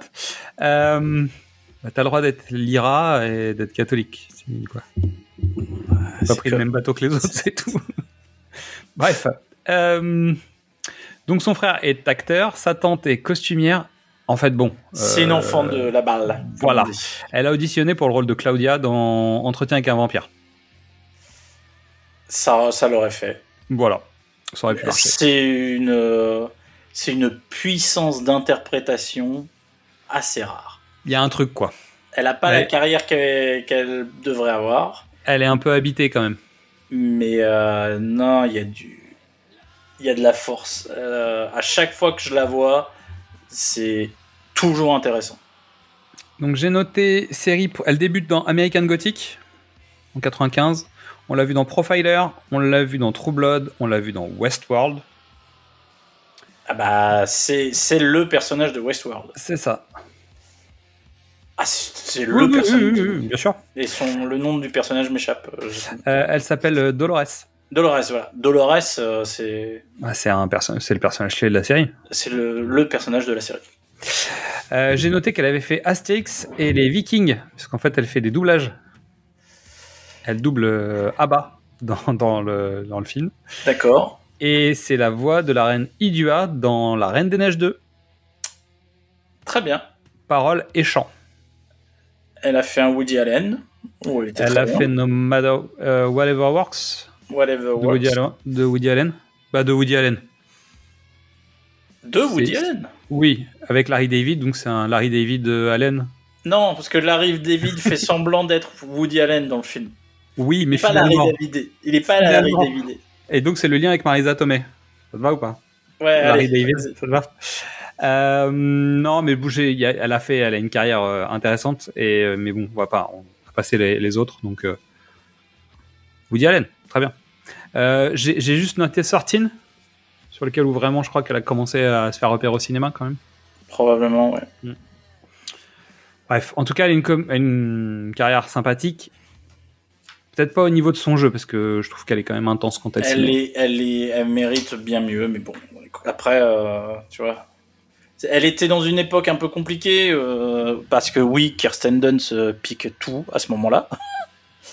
Et après, euh, pour les comédiens de sa génération, bah, t'as euh, t'as le choix de faire euh, soit du young adult, genre euh, Hunger Games, euh, Le Labyrinthe, ça, ça, ça, c'est de la merde, soit de tomber dans les griffes de Et Weinstein. des- bah, exactement, soit tomber dans les griffes des Weinstein, ce qui lui a failli lui arriver, donc euh, donc toujours très compliqué. Tu m'étonnes. Alors, est-ce qu'on est prêt après euh, genre 45 minutes de casting euh, et autres comme d'habitude? Hmm Allez, un, C'est un de petit pire en scène à pire. scène. Tu me fais un petit scène à scène vite fait parce qu'il n'y a pas grand chose non plus, ça va vite. Ah bah ça va plutôt vite. Et surtout, il n'y a pas trop de dialogue, donc on sera, à mon avis, on sera moins long sur le scène à scène que ce qu'on a pu faire sur High Fidelity, où on explique plus les scènes qu'elle ne s'explique elle-même. Voilà, on prend plus de temps. Alors on est sur le ring, ambiance. Bah, on a une ambiance de ring en arrière-plan. Ambiance de foule, et nous on voit des coupures de presse qui nous présentent la carrière. Randy the Ram. Star du ring avec des retouches pas tout à fait gracieuses. Tout. Alors, on va. Allez, on, on Il n'y a pas de commence. sous, il n'y a pas de sous, Non, on a on rentre dans le scène à scène tout de suite, mais on le dit tout de suite. Le film, il n'y a pas d'argent, il n'y a pas de moyens, parce que Aronofsky veut Mickey Rourke, et il n'y a aucun studio qui dit on va te donner de l'argent pour Mickey Rourke. Tu regardes les, les producteurs, c'est des tout petits producteurs. T'as pas le moyen, t'as pas, tu peux pas, t'as, donc en gros t'as, c'est quoi le budget, rappelle-moi? 6 millions. Euh, À mon avis, pub incluse. Hein. 6 millions, sachant que Mickey Rourke prend une centaine de milliers de dollars en espèces. J'ai l'anecdote après. T'as- Donc t'as pas les moyens, t'as pas, t'as pas de caravane, t'as pas de d'équipe euh, PA, t'as pas de grosse logistique, t'as pas de lumière parce que c'est caméra à l'épaule et que tu utilises les sources présentes. Très honnêtement, hein, ça se voit. Mm. Un, tu relèves un petit peu, un peu. C'est un film guérilla quoi. C'est tu pour un film entre guillemets américain, t'es au d'un réalisateur euh, qu'à la cote, t'es aux limites de ce qu'on peut faire. Quoi. Tu, les seules, cher, scènes qui sont, les seules scènes qui sont taffées, c'est le, le nightclub qu'ils ont eu à mon avis pour deux jours. voilà, Euh, moins cher, c'est une production Amazon. Je veux dire, il y a Donc, ce qui est rigolo dans ce générique, c'est que la caméra part du bas, monte et descend. Oh. Et surtout, on insiste lourdement sur le match face à un personnage qui s'appelle Ayatollah, qui est donc le match. le match de sa carrière. Donc, on arrive au fin du générique sur une vieille toux de Mickey Rourke. Euh, on est 20 ans après dans une espèce de vestiaire qui ressemble à une salle, bah, qui est une salle de classe. hein. Il est assis sur une chaise euh, Dans, bah, typique de chaise de classe. de, quoi. de petits en- enfants de 8 ans. Et il y a un mec sans visage, donc on voit juste euh, le bas du corps du mec parce que le plan est fixe. On voit euh, le mec euh, sur sa chaise. Un gars arrive en lui disant super, t'as fait un bon match et il lui lâche un petit sachet de cash. L'autre compte les billets. Tu sens que ça va pas. Et le mec lui dit ouais, il y avait pas trop de monde ce soir, mais t'inquiète, on va se refaire. En tout cas, t'as fait un super match. Compliqué. Donc Randy se lève, on le voit partir, caméra dans son dos, et c'est un plan qui va revenir beaucoup, j'en ai déjà parlé, mais c'est un plan régulier en fait, dans plein de situations, que ce soit euh, Randy de Rame ou euh, Randy dans la vie de tous les jours, on le suit régulièrement comme ça avec la caméra dans le dos. Euh, il va dans la salle où il y a un démontage, il, signe quelques posters à des fans, mais tu sens que Il y a deux fans, il y a deux mecs. Ouais. Et limite, c'est peut-être, c'est, ils sont fans, mais ça peut être aussi des chasseurs d'orthographe. Tu Ouais. vois. Donc il est en voiture, il arrive dans son trailer, les fameuses caravane. caravanes, euh, hein, mais on a changé la serrure. Donc, il frappe chez le responsable qui ne lui ouvre pas. Donc ça y est, on a placé le personnage. Le mec euh, gagne sa croûte comme il peut, il galère à boucler les fins de mois.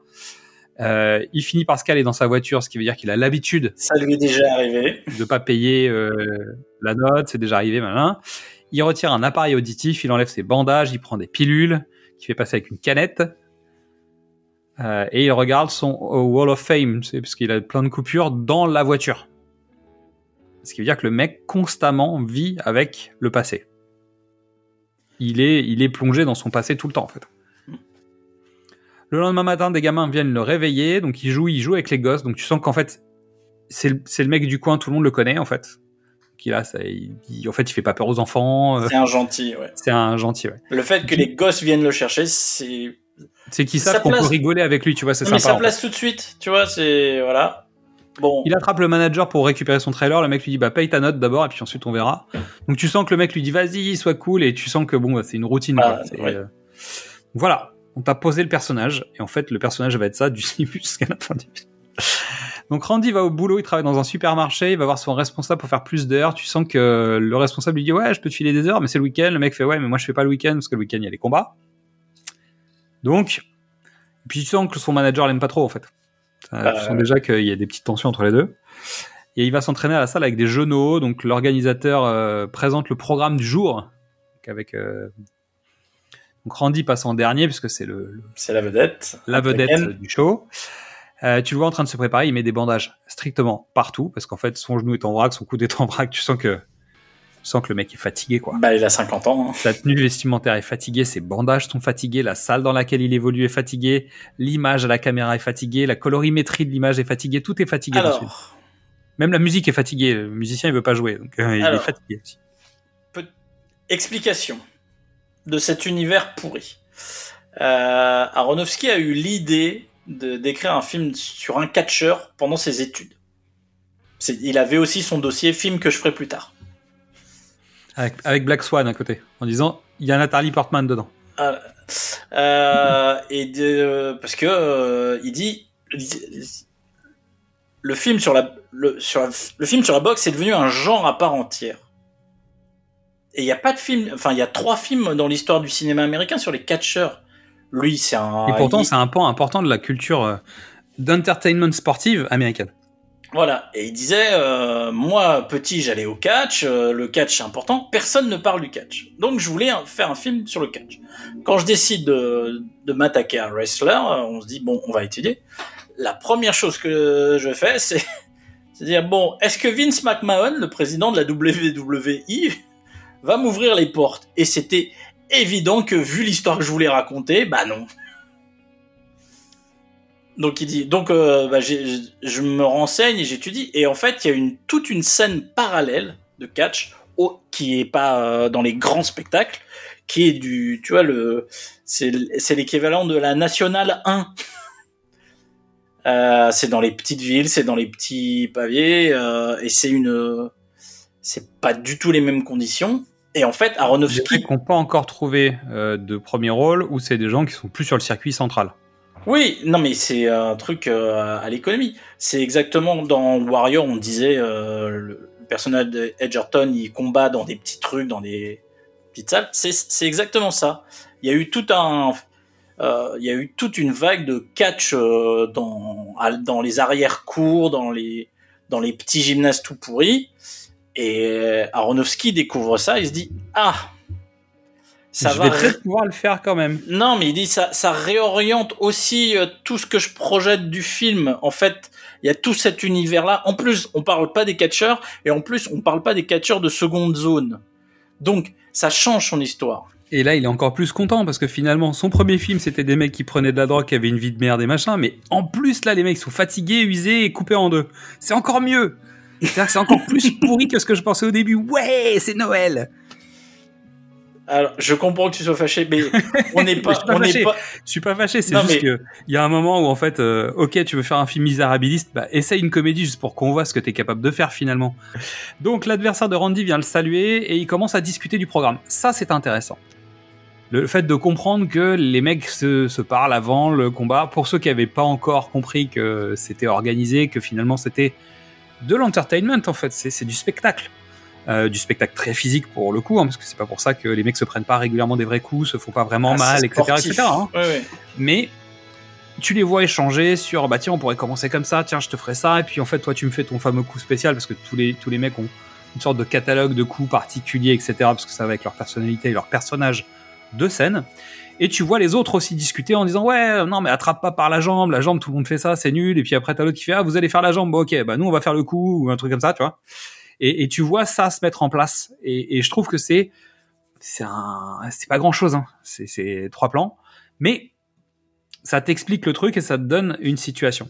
Et ça, en plus, ça, ça, ça donne du poids au gars parce que il, il t'invente ta chorégraphie comme ça là, juste avant. C'est-à-dire, tous les mecs maîtrisent.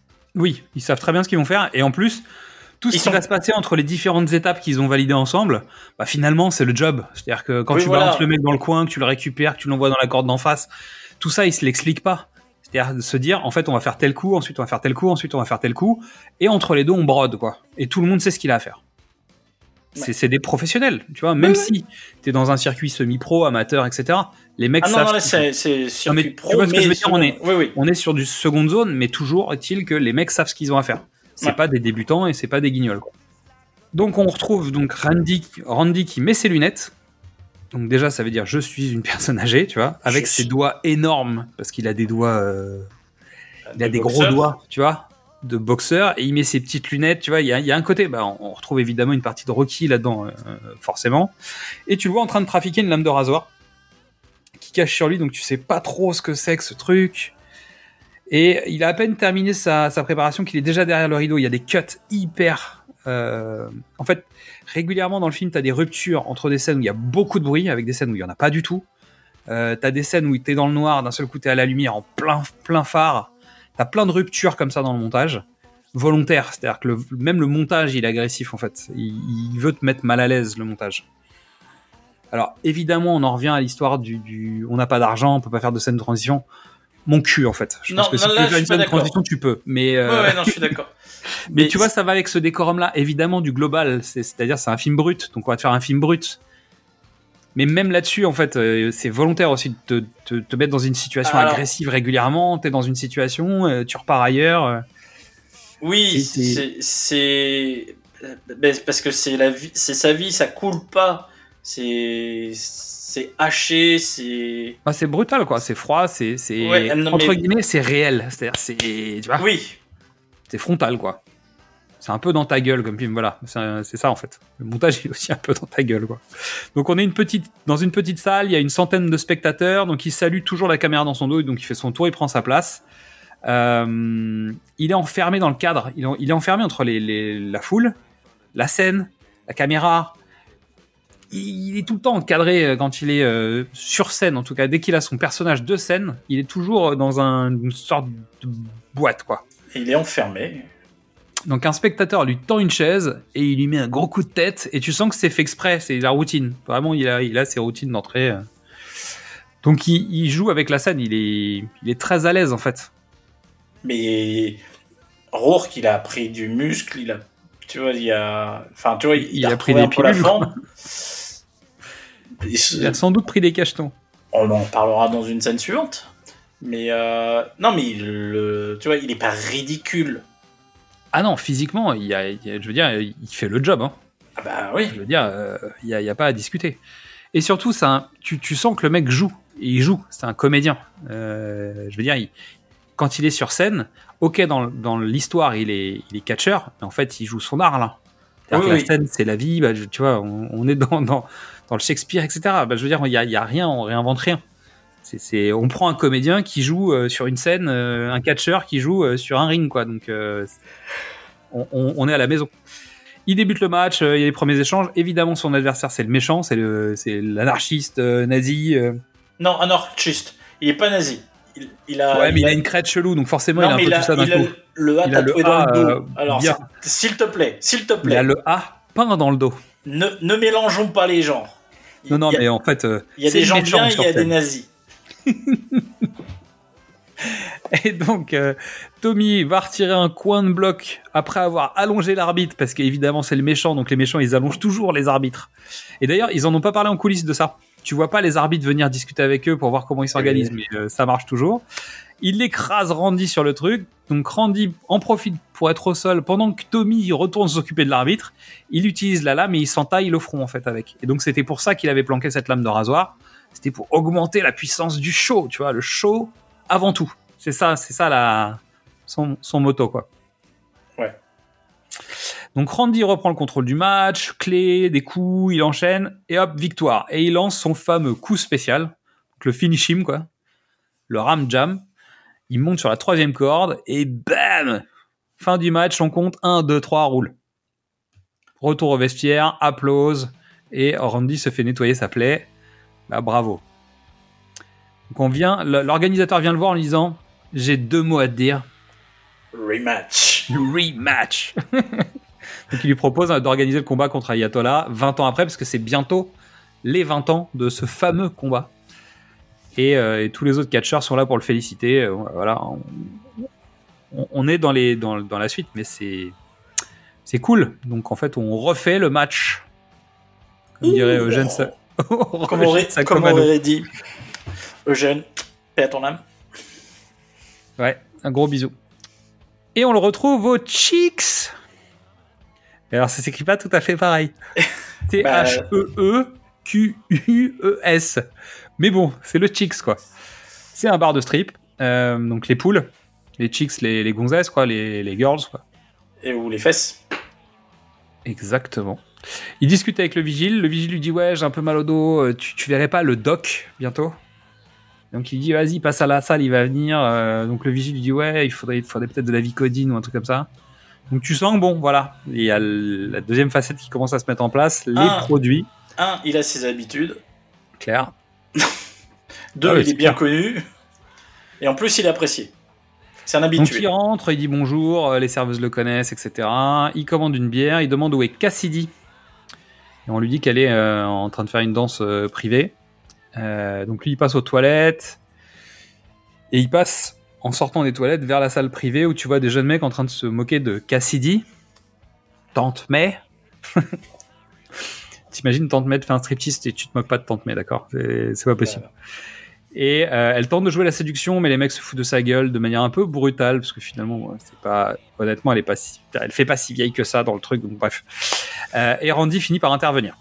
Il vire les mecs, euh, elle lui en veut un peu, mais pour se faire pardonner, il lui paye une danse qui lui permet de parler avec elle. Tu sens qu'en fait, elle a pas le droit de lui parler, mais il s'aime bien se parler quand même. Euh, elle, c'est un bon client pour elle, parce qu'en fait, finalement, dès qu'elle lui parle un peu, il paye une danse, parce qu'il sait que lui aussi, il doit pas lui parler pour lui parler, bah tu vois.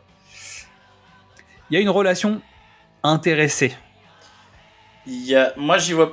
j'y vois pas une relation intéressée. Enfin, de, de son côté à lui. Oui, En fait, il vient pour lui parler de sa journée, pour lui dire Ah, on m'a proposé le rematch. Il vient chercher de l'intimité, de la connexion. C'est pas pareil. striptease, quoi. Bah oui, mais c'est va Cassie- avec. C'est forcément. Marisa, c'est Marisa Tomei. T'es fou, toi. Ils sont quand même contents de se voir. Elle va lui faire une danse. Et lui, il lui parle euh, beaucoup pendant qu'elle danse. Et en fait, c'est Rocky Adrienne, mais dans une autre version. Aronofsky lui-même dans le making of le reconnaît. Il fait alors oui, c'est hyper cliché que euh, le catcheur aille dans voir dans les aille dans une boîte de striptease, mais il fait mais en même temps, il y a un moment donné la réalité du truc, c'est ça. Les catcheurs de seconde zone, ils vont boire des bières dans les clubs de striptease. Je vais pas je vais pas inventer un truc euh, qui n'existe pas. De toute manière, ça fonctionne. Oui, parce que en plus, ça ouvre, euh, ça ouvre une Ça ouvre réflexion. deuxième porte pour autre chose. Et puis Ouais. les personnages se répondent d'une certaine manière dans la narration, donc euh, bon, il y a aussi d'autres intérêts. Donc il saigne du front, ensuite il commence à lui montrer toutes ses blessures. euh, et euh, il lui dit mais toi t'es bien foutu, c'est-à-dire que lui il est cassé et il la trouve jolie évidemment. Donc en fait il y a aussi ce, ce- le- la belle et la bête quoi, tu vois, il y a, Mhm. ce côté-là en fait euh, dans, dans le truc. Et elle lui cite la Passion du Christ. Finesse. qui- qui- qu'elle vient de voir probablement. Hein. Sans doute, en lui disant faut que t'ailles le voir. Aronofsky dit vas-y c'est bon, on cite Mel Gibson, bam. J'ai bien, j'ai bien aimé un film l'année dernière euh, qui faisait un peu mal. C'est marrant, j'ai bien aimé me faire mal. Donc Cassidy est appelé sur scène, il y a un petit moment de suspens, tu sais, il y, a- il y a des petits moments où tu sens qu'il y a une... C'est pas une tension, mais tu sens qu'il y a une espèce de temps de gênance, quoi. Mais ça marche pas, tu vois. Parce que ce que les deux veulent, les deux ne veulent pas la même chose. C'est clair. Bah, tu sens qu'en plus, il y a une barrière fondamentale à plusieurs niveaux même. Et on va, on va déconstruire cette barrière aussi euh, tout au long du film. Il y a forcément un truc qui, qui gêne. Donc il la paye pour une danse, il lui met un petit pourboire. Euh, c'est là où notamment il y, a, il y a une rupture. En fait, tu passes de, de cette lumière sombre de nuit, bam, avec euh, pas de musique. D'un seul coup, t'es dans les vestiaires euh, froids, tu sais. Ouais. Le vestiaire médical euh, avec le doc, qui est donc un catcheur euh, colossal qui vient lui vendre des, des, des, des, des cachetons en lui disant Ok, Randy n'a que 400 dollars sur lui. Le mec lui vend un pack de médoc qui vaut 900 dollars et il dit Ouais, c'est bon, tu me rembourseras quand tu peux. Tu vois. C'est pas grave, il n'y a, pas de- y a pas de risque, ils ont l'habitude de faire affaire ensemble. Quoi. Et surtout, Randy lui demande des hormones de croissance. Bah oui, parce qu'il est trop petit.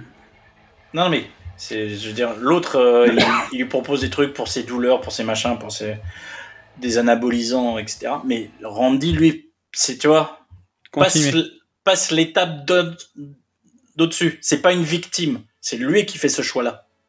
Ouais. Euh, le catcheur en question, il s'appelle Scott Siegel, le, le comédien. Il s'est fait choper dans les six mois après pour trafic de, Ah, de drogue, notamment des produits qu'il qui vend euh, dans le film. Euh, et tu le vois, il s'entraîne, c'est dur de soulever les poids en fait. Il se met sa picouse, mais euh, tu vois, c'est le Ah bah, corps est euh, fatigué quoi. tout, c'est le début du. Tu vois, il y avait la- il y avait cette contextualisation de qui est le catcheur. Il y a le passage avec Cassidy pour savoir qui est Randy parce qu'il a Qui est des l'homme envies. ouais. Et là, on démarre une autre séquence euh, où il se passe rien, mais il se passe en fait. C'est-à-dire qu'on retrouve, euh, c'est euh, bah, qu'est- qu'est-ce que qu'est-ce que Randy fait au quotidien pour se C'est préparer. quoi ses routines ouais. Donc il y a les médocs, il y a l'entraînement, ensuite tu le vois chez le coiffeur, il va faire ses UV. Tu sens bien qu'il a sa routine. C'est-à-dire que le mec a beau pas payer son loyer, bah c'est pas grave. En fait, vaut mieux dormir dans la bagnole et avoir euh, la belle euh, teinture blonde et euh, la belle couleur, euh, Bah, la belle couleur de peau, quoi. bah, Parce que c'est- ça qui fait rentrer l'argent, en fait. C'est son outil de travail. euh. Donc tu vois, il va avec un collègue, il se retrouve dans des dans des petites boutiques, des petits des petits drugstores, ils achètent des des, des accessoires pour faire bah, pour faire des tours, en fait. J'ai envie de te dire, c'est des, des petits accessoires pour Ah non, euh, mettre un peu plus le show, euh, Ah, avoir tout- des choses pour pouvoir jouer avec euh, la préparation, tout-. C'est toute la. C'est en gros, c'est euh, c'est un un montage, c'est un training montage. En musique, mais c'est un training montage, oui. Voilà. Qu'est-ce que Et tu fais pour préparer un nouvel événement, quoi? et pour nous arriver à samedi avec le prochain match. Donc nouvelle soirée, il échange avec son adversaire qui lui demande s'il a déjà fait du pistolet à graphe. Donc Randy répond que non, mais qu'il est partant. Alors, lui, celui-là, il, celui-là, Ouais, il- celui-là, il est- celui-là, celui-là, il est glauque. J'ai écrit On se croirait devant les combats de clochards de Cartman, comme quoi South Park, trois petits points. Oh putain Ah putain, combat de Charclos Euh, voilà, donc je vous renvoie vers notre épisode sur South Park pour comprendre pourquoi Eric Cartman est une petite merde. Euh, on, on se- on retrouve donc le partenaire au sol, couvert de sang. Il y a des barbelés, du verre, une batte, des planches cassées sur le ring. Randy lui explose une planche dessus. Il est en sang. C'est toujours plus le combat en fait, tu vois. C'est- Il y a le décompte, Randy gagne, il descend du ring avec des agrafes plein le dos, il est dans un sale état, il est coupé, il saigne. À peine il est rentré dans le vestiaire, les mecs commencent déjà à le nettoyer, on va dire, et Ouais. on se retrouve 14 minutes en arrière. Il y aura plus jamais ça du, du film. Je pense que c'est une façon de entre guillemets de, de monter le suspense ou en tout cas de te monter la glauquitude de la séquence parce que le montage alterne entre Randy et son collègue qui se font soigner et ce qui s'est passé sur le ring, euh, ça amplifie le côté euh, peu tenable de cette situation et de cette séquence quand même. Eh ben, alors. C'est une bonne idée de mise en scène, je veux dire, euh, Je- en termes de montage, c'est plutôt malin en fait. je comprends. Et moi, je pense que c'est justement pour le contraire. C'est-à-dire, c'est pour déconstruire la montée. Si tu faisais, si tu faisais, si tu faisais un montage liné- temporel, linéaire, avec cette montée de violence, et puis ensuite tu coupes avec euh, les effets, t'as quand même cet effet. Pour le spectateur, t'as de l'adrénaline, t'as le truc, et t'as t'as- t'as- t'as la montée euh, du spectaculaire du combat. Et en, et en faisant un montage alterné du j'ai fait ça. Et Ouais. ça c'est les résultats, ça, dé- ça découpe complètement ce, ce côté euh, chaud qu'il veut pas mettre en avant, il veut mettre en avant les résultats du show. Oui, et puis le pourquoi, le, le, le jusqu'où tu es capable d'aller aussi pour euh, quelques billets. Enfin, je veux dire, il y a aussi toute cette partie-là, c'est-à-dire Ah bah comment oui, tu oui. peux te mettre dans un état de souffrance pareil juste pour euh, quelques dollars de plus. Tu vois, donc c'est. Pour moi, il y a, y c'est à double tranchant cet effet. C'est-à-dire que comme en plus tu vois les résultats, tu projettes tout ce que tu as envie de projeter dessus aussi. Parce que tu vois au tout début la préparation du combat avec le pistolet à grave. Donc quand tu le vois sortir avec les agrafes dans le dos, tu sais qu'il y a eu, euh, il y a eu du jeu avec le pistolet à grave, qu'il était au courant évidemment. Ouais, mais, Mais pour moi, le, de partout, c'est. euh, le, le fait que la séquence commence vraiment sur, le, sur la fin et tout, tout le spectaculaire, en fait, le spectaculaire, il n'est pas montré. Non. Le- le- Par contre, tu est- projettes beaucoup pas- plus toi, tu vois. Oui, ton ça, psyché, ta psyché projette plus. Mais il n'est pas monté, il n'est pas, il est pas monté, il n'est pas montré, il est, il est pas euh, construit pour, pour en faire un objet de spectacle. Oui, mais en fait, c'est pas parce que tu le dis pas que ça l'est pas. Tu vois Je pense que le non-dit, il a la même valeur, voire pire, parce qu'en fait, comme tu projettes ce que tu veux dedans, le résultat, comme tu as eu un pré- une préparation paiement, en fait, la, la graphe, c'est ça. ouais, ouais. Donc après, toi, tu construis le truc, tu vois les, les tu vois tout ce qu'il y a sur la scène, les barbelés. Il y a un moment, euh, tu vois l'état du mec, forcément, ça a servi. Et Ouais, donc ouais. finalement, quand tu vois des séquences de ce qui s'est passé, et que tu le vois en train de se trancher avec un barbelé par accident, entre guillemets, hein, c'est pas, c'est pas volontaire, bah finalement, euh, je suis pas sûr que ce soit si simple que ça. Et que finalement, peut-être que la volonté c'était celle-là, mais le résultat pour moi, il est pas si évident de dire que c'est plus doux en fait. C'est sans, doute- c'est sans doute moins travaillé, ce qui veut dire qu'en fait c'est plus brut, donc ça fait plus réel surtout tout Voilà. en ayant un montage qui est beaucoup plus travaillé finalement que la réalisation en linéaire. hein. De- deuxième possibilité, Ouais. tu, tu te retrouves avec les rushs où ton combat il est, il est pourri parce que ils, ils, ont, ils vont pas tout montrer et que. Et qu'en linéaire, il marche pas. Mais Aronofsky est un cinéaste tellement intellectuel que je pense que c'est ce qu'il avait déjà en tête. C'est possible. C'est possible. Toujours est-il que c'est une... Même si c'est une parade, c'est une bonne parade. Voilà. C'est malin parce que ça casse le rythme du film aussi. Ça casse le rythme, ça présente une autre façon de présenter les choses. Honnêtement, je trouve ça intéressant. Donc c'est pas un, c'est pas un vrai reproche, c'est juste qu'à mon sens, ça appuie la tête sous l'eau, euh, c'est tout. hein. Mais euh, ça reste un bon procédé de narration parce que je trouve que justement ça déconstruit la linéarité de tout ce qui va y avoir, avoir lieu dans le film. Donc, euh, donc chaque grosse blessure, tu vas l'avoir en flashback sur la séquence, vous avez compris. À un moment, le mec prend un spray, euh, il arrose le visage de Randy qui se tient la figure pendant que lui il se met du spray dans la bouche. On imagine très bien que c'est de l'eau euh, extérieur, mais ça marche en fait dans, le show en tout cas. Sur le ring, donc le mec prend un billet qu'il a dans la main, il se l'aggrave sur le front. Ensuite, il attaque Randy, il attaque le front de Randy avec une fourchette. Et là, le plan il dure. En fait, c'est pas c'est pas quelques instants. Tu coupes pas ta séquence. Tu la fais durer parce que tu as besoin que le spectateur il subisse aussi un peu. Et notamment sur cette séquence de la de la fourchette, je me dis tu peux la couper plus tôt en fait. Parce que tu as bien vu que le front de Randy il saigne. Donc si tu fais durer le plan ouais. quelques instants en plus, c'est que tu as envie d'aller chercher ton spectateur là-dessus en fait. Et bon, ça se joue des fois une demi-seconde, hein. c'est pas, pas beaucoup plus. Hein. Ensuite, Randy lui éclate un plateau, euh, le fameux plateau qu'on avait vu dans les préparations, donc tu sais que ça fait partie du show évidemment, sur le visage du mec, euh, comme si c'était une planche en métal. Il sort du ring, tu le vois en train de, il le balance en dehors du ring, ils se battent en dehors du ring, et il y a un mec en fauteuil roulant qui lui tend sa jambe de bois, jambe de bois, évidemment sa prothèse de jambe, et toute la foule se met à hurler. Prends la jambe, tu vois, tape-le avec la jambe. Et il le fait. Euh, pendant que l'autre est dans une poubelle, bah, tu vois, je veux dire, on est vraiment sur le, le- la crasse, quoi. Toute la crasse. Donc retour sur le ring, le mec finit par l'attaquer avec une chaise. Et ensuite, euh, il y a la séquence avec la planche de verre. En fait, euh, Randy traverse euh, la planche de verre, parce que ça commence par des claques, en fait, au tout début. Oui, au tout début, c'est un concours de claques. Un concours de claques qui dérape complètement. Nous-mêmes, on s'attarde un peu sur cette scène qui est, qui est violente et, et qui explique les cons- la suite. Ce que je voulais dire par là, c'est que la planche de verre, c'était important. Il y Ah, a eu voilà. un vrai accident avec le cascadeur. Ah mince. C'est-à-dire que le cascadeur, en fait, sur cette scène, s'est vraiment blessé. Fort, mais il s'est blessé quand même. Euh, bon, il y a toute une séquence avec un escabeau. Finalement, Randy gagne le match. On sort. Euh, et au moment où, en fait, il a fini toute cette séquence, on lui dit Tu peux aller prendre ta douche. Il se lève. Tu sens qu'il a mal au, au cœur. Il a son bras qui lui fait mal. Il vomit et il s'effondre. Donc, crise cardiaque, évidemment. Il se réveille à l'hôpital. Il est assez agité. Ils arrivent à le rendormir. À nouveau, on cut. Mais en fait, on cut comme si on attendait qu'il se réveille. C'est-à-dire qu'en fait, tant qu'il n'est pas réveillé, tu peux pas voir ce qui se passe parce qu'il dort. Ouais. Donc je trouve que ce cut, à la limite, il est justifié. Il est toujours aussi brutal que les autres, Mais il est. mais, Mais, il, il y a est- une, il y a une idée de narration derrière ça en fait. Donc euh, je trouvais ça intéressant. Donc il retourne dans sa chambre, il tente de se lever, le doc arrive, on lui explique qu'il a eu un pontage, euh, il va devoir prendre des médicaments, arrêter toutes les merdes autres, ce que lui dit le doc en gros.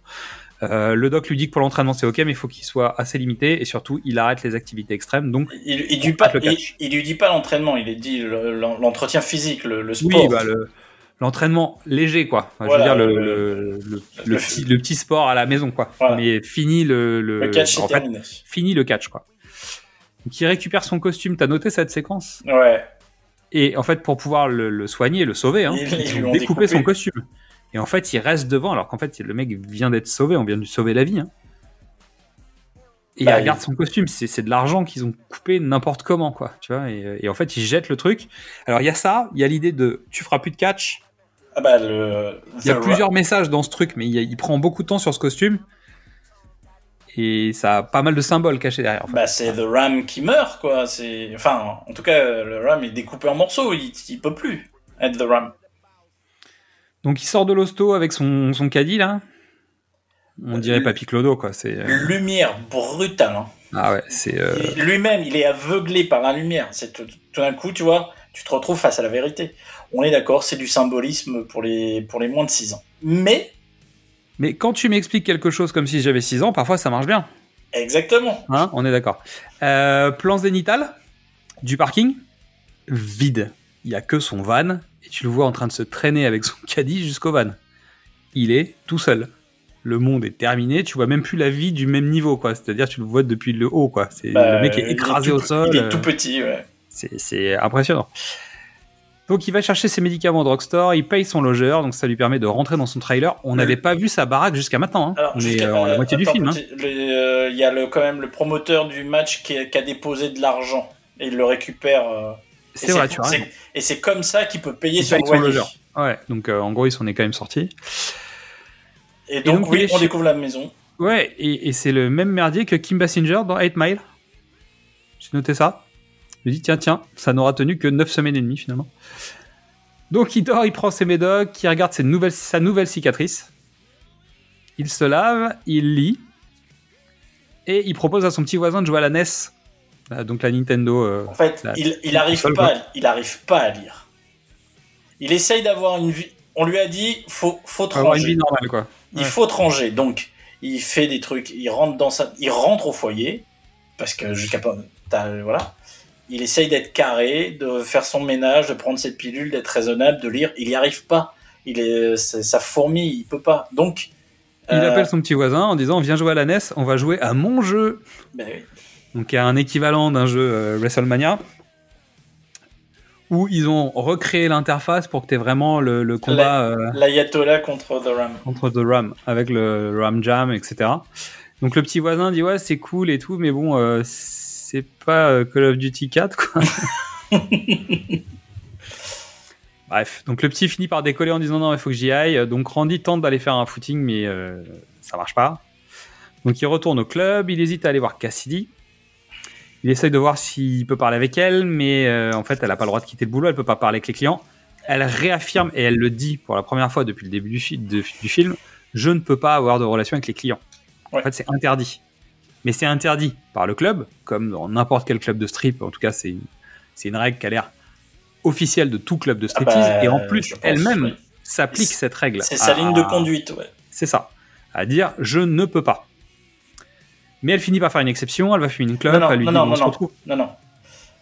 Il, il vient la voir en disant ouais est-ce qu'on peut parler? Elle est elle est en mode Cassidy on va on- il y a une dichotomie il y a Cassidy et, dans, Et Pam. on, on l'apprendra plus tard ça, elle- son vrai nom c'est Pam donc il vient la voir Cassidy il dit non non non non non il dit ouais en fait j'ai eu une crise cardiaque et là en un plan ce qui lui vaut sa nomination aux Oscars on passe de Cassidy à Pam qui dit ok euh, euh, attends je vais sors, on se retrouve.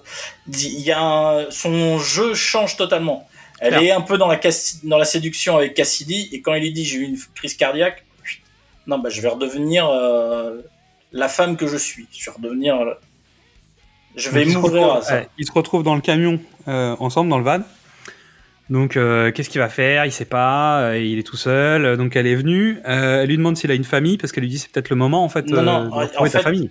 Non non, l'air de rien, il lui dit, il, il lui fait une proposition à demi mot. Et elle dit mais et elle, elle le répète, elle fait mais non c'est pas moi machin. Il faut que tu sois avec ta famille. Il vient chercher, il vient chercher ce qu'il avait déjà été chercher la première fois, hein, mais il n'obtient pas. Et c'est elle. Il essaye de se rassurer aussi, forcément. Oui, il est seul euh, dans une situation physique compliquée. euh. Donc il explique qu'il a une fille, euh, mais elle, elle le pousse à appeler sa fille. Elle le conseille au mieux, mais bon, elle peut pas faire plus parce que c'est pas autorisé. Elle, elle se l'autorise pas en fait Oui. euh, à ce moment-là. Donc résultat, en fait, euh, bah, il essaye. En fait, on découvre que sa fille s'appelle Stéphanie. Donc il sort une boîte avec des cartes postales, une photo de sa fille. Et avant qu'il retourne la photo, déjà au dos, tu vois qu'il y a plein de numéros barrés les uns sous les autres. Donc en fait, il suit sa fille quand même. Il, Et que la il photo, a un numéro de téléphone ouais, et que la photo date. hein. la photo date, mais il, a, il sait où elle est en fait. Tu vois qu'en tout cas, il suit Oui. le parcours de sa fille, euh, en tout cas vis-à-vis des numéros de téléphone. Donc il l'appelle d'une cabine et il ose pas laisser un message. Euh, il va devant chez elle avec son van. Il va vers la maison, donc il sait où elle habite aussi. Il frappe. Il y a une jeune femme noire qui lui ouvre. Et, euh, il est surpris. Il appelle Stéphanie. Donc après avoir demandé, elle lui ferme la porte au nez. Et euh, en fait, quand Stéphanie débarque, euh, elle sort et elle passe devant lui quoi. Elle s'arrête pas pour discuter vraiment, elle avance parce qu'elle elle est pressée, elle a pas le temps. Ce qui est rigolo, c'est que quand la, la jeune femme lui demande qui il est, il dit qu'il est son père. Alors qu'en fait, on, on a déjà vu avant qu'il aime pas qu'on utilise son nom de famille par exemple. Et ça va revenir à plusieurs reprises dans le film. hein. Donc, il Bah, aime pas, il qu'on l'appelle par son nom de femme. Voilà. Il dit je suis Randy en fait, je suis pas. euh. Et, et ce qui est rigolo, c'est qu'il assume complètement le rôle de père, alors que bah, la terminologie de père, entre guillemets, peut-être pas le rôle, mais le, Ouais, nom le- de père, il l'assume. Le Alors mot qu'en fait, il assume, voilà. voilà. alors qu'il assume plus son nom de famille euh, depuis longtemps en fait. T'as bien Bah. compris que euh, sa routine c'était de dire non non, appelez-moi Randy, tu vois, je suis pas. euh, Je suis pas le fils de mon père. c'est ça. Tu vois? Et pourtant, même s'il a jamais été là, ou en tout cas pas présent, et on comprendra avec la suite, le terme de papa, de père, ne lui pose pas de problème. Tout en n'ayant pas assumé son rôle finalement. Il y a un moment donné, il faut expliquer aussi qui il est, pourquoi il veut parler à cette fille. Je suis d'accord. Mais bon, Tu on pourrait dire je suis Randy, bah tu vois, il y a, d'autres possibilités, mais voilà. Donc elle sort, elle va à l'école, donc il marche derrière elle, il lui explique sa situation, elle l'envoie chier. On comprend bien. hein. Bah oui. Elle lui demande pourquoi. Donc lui il tente un truc, mais elle, elle ferme la porte en disant qu'il s'est pas occupé d'elle, donc elle va pas s'occuper de lui, clairement, elle est pas là pour ça. Euh, elle lui demande où est-ce qu'il était, euh, est-ce que pour tous les anniversaires où il était pas là, euh, en disant euh, tu sais même pas quelle est ma date d'anniversaire, et évidemment lui il bloque, il est pas capable de répondre, donc elle se barre. Bon, bonne ambiance. Séquence bonne ambiance, numéro 2. Donc il se rend à l'assaut des vétérans. Tu sais, il y a la, la maison des vétérans où en fait, euh, chez les vêtes, ils font une séance de dédicace. C'est la Ah, convention voilà. de fans la plus glauque de la Terre. Exactement, euh, qui est organisée par Kevin Smith. Ah non. Ah. C'est un mec rond avec un, un t-shirt de hockey, c'est Kevin Smith dans le New Jersey, donc c'est normal. Euh, non, c'est Julia Freelander, bon, qui, qui est euh, qui est un humoriste euh, que j'aime beaucoup. Il est dans 30 Rock. Mais Et tu vois ce que je veux dire? C'est-à-dire que physiquement, en fait. Mais oui, c'est Kevin Smith. Donc le gars explique à Randy qu'il allait annuler le tournoi et le match à venir de la revanche 20 ans après. On découvre que c'est une séance de dédicace payante, mais en fait, euh, c'est juste là, là, on est au summum du pathétique, en fait. Parce que des gens viennent voir Randy en plus, donc lui, tu le vois dans des séquences où Oui. il discute avec des gens, mais tu vois les autres en train de faire du tricot, euh, d'attendre, de dormir, euh, d'être impatient de peut-être voir quelqu'un pour gagner 5 dollars, quoi. Bah, en fait, c'est- le c'est le fantôme du, du futur de Randy. Exactement, tout en plus ayant des, des, des personnes avec des corps brisés, c'est-à-dire qu'il y en a un qui a une prothèse. euh, Il y a aussi ça, la, la, la physicalité des corps aussi à Mhm. nouveau et, et- et en jeu. Euh, la salle est vide, bah, je veux dire, tout, tout est, tout est glauque, quoi. Tout est triste. Donc retour au club, Cassidy fait de son mieux, mais ça ne donne rien ce soir-là. C'est-à-dire, elle va voir les clients, elle essaye d'être sympa et machin, elle essaye de demander des danses. C'est là où je disais qu'elle avait une relation entre guillemets intéressée, parce que dans la séquence qui va venir, elle va se remettre dans le rôle de Cassidy avec Randy, et en fait, elle sait que régulièrement lui paye la danse. Et donc, comme ce soir ça tourne pas bien, elle va quand même le. Tu sens qu'elle va essayer de voir s'il n'y a pas moyen que lui lui paye la danse quand même. Alors, Et je suis pas sûr que ce soit pour euh, avoir une conversation, c'est aussi pour casser la dynamique de Randy qui est venu pour autre chose. non, alors parce- Et je trouve que là, elle a un rôle un peu particulier dans cette séquence. Non, non, non, non, non, non. Parce- alors, c'est la fin de la scène qui me donne une interprétation différente. Ok. Elle tente les clients, ça marche pas. Elle fait le tour de la salle. Elle voit Randy, elle est polie, elle est, elle va pas, elle va pas le voir pour avoir une danse. Elle prend des nouvelles. Il explique. Il a été voir Stéphanie, ça a pas marché. euh, et il parle, il parle comme euh, il parlait la première fois. Mais sans la danse, d'ailleurs au bar, danse. au voilà. du bar. Donc euh, tu, Elle lui conseille même de, de lui acheter un truc pour Ouais. rabibocher la chose en lui disant bah, qu'est-ce qu'elle aime, la musique, le machin, machin. Et lui, il dit, je sais pas, je, c'est- faudrait l'aide. Et là, elle a la possibilité de retourner, faire Re- le tour du bar. re- retourner, ou alors de, elle aurait pu retourner voir Randy et lui proposer de faire une danse. Non, elle retourne en disant, écoute, si tu veux, On se retrouve à telle adresse. Je t'aide à trouver un cadeau pour ta fille. Ouais. Donc, elle est pas dans cette optique, je, je vais lui tirer une danse. Oui, mais juste après, qu'est-ce qu'elle fait? Elle lui propose une danse. Après, la question c'est pourquoi elle lui propose? C'est peut-être juste on va continuer la conversation et machin et nanana. Mais quand il lui dit non, parce qu'il lui dit qu'il n'est pas prêt, elle est vexée. Oui, Tu vois? La soirée est mauvaise. T'as bien préparé le truc. mais parce que... euh, Et même son client préféré, finalement, finit par lui dire non. Donc elle-même le prend pas bien. Mais parce que le parallèle entre les deux est pareil. Une danseuse avec un physique, avec une jeunesse qui s'étiole. euh, C'est pour ça que Marisa Tomei, elle a accepté le rôle. Hein. Euh, Mhm. Ça l'intéressait pas spécialement euh, de faire une stripteaseuse de 40 ans. Mais, euh, mais c'est son déclin à lui est en parallèle de son déclin à elle. Et d'ailleurs, j'ai noté, elle lui propose une danse, il dit qu'il est pas prêt, donc elle est vexée, elle part et elle revient. Donc en fait, elle revient lui présenter, lui proposer de venir samedi à la boutique. Hein Après lui avoir filé l'adresse, elle lui a filé l'adresse, elle lui a proposé la danse, il dit non. Donc elle se vexe, elle part. Et finalement, elle revient en tant que Pam, qui vient aider son ami. Ouais. Mais il y a quand même le- la relation de boulot avant. Donc euh, c'est, en fait, le timing est important. Bref, euh, Randy arrive au boulot, il entre dans le bureau de son boss sans frapper, et le boss est en train de mater un vieux boulard, donc il le fait ressortir. Alors, il l'oblige à frapper. per- je me permets de t'interrompre parce que il y a que toi dans la brièveté du temps qui a pu estimer que c'était un vieux boulard et pas Non, un un truc moderne. Non, non, mais tu as une de- connaissance du de mater. cinéma alternatif que je n'ai pas. Voilà, on va Quel apporter. que soit, quel que soit le truc, en fait, on est, on est d'accord que c'est, euh, bah déjà, c'est glauqui de regarder ça au taf, mais. Écoute, on Euh, apporte un peu de légèreté et de blague dans cette Oui, émission euh, d'une envie, tristesse profonde. Tu ne m'en veux pas de penser à la dynamique de l'émission. C'est vrai, faisons ça. Donc il le fait ressortir pour s'annoncer et au moment où Randy frappe, il se prend la porte dans la gueule parce que le mec en fait qui fait euh, deux têtes de moins que Randy et à peu près, je sais pas, 100 kilos de moins, fait le mariole.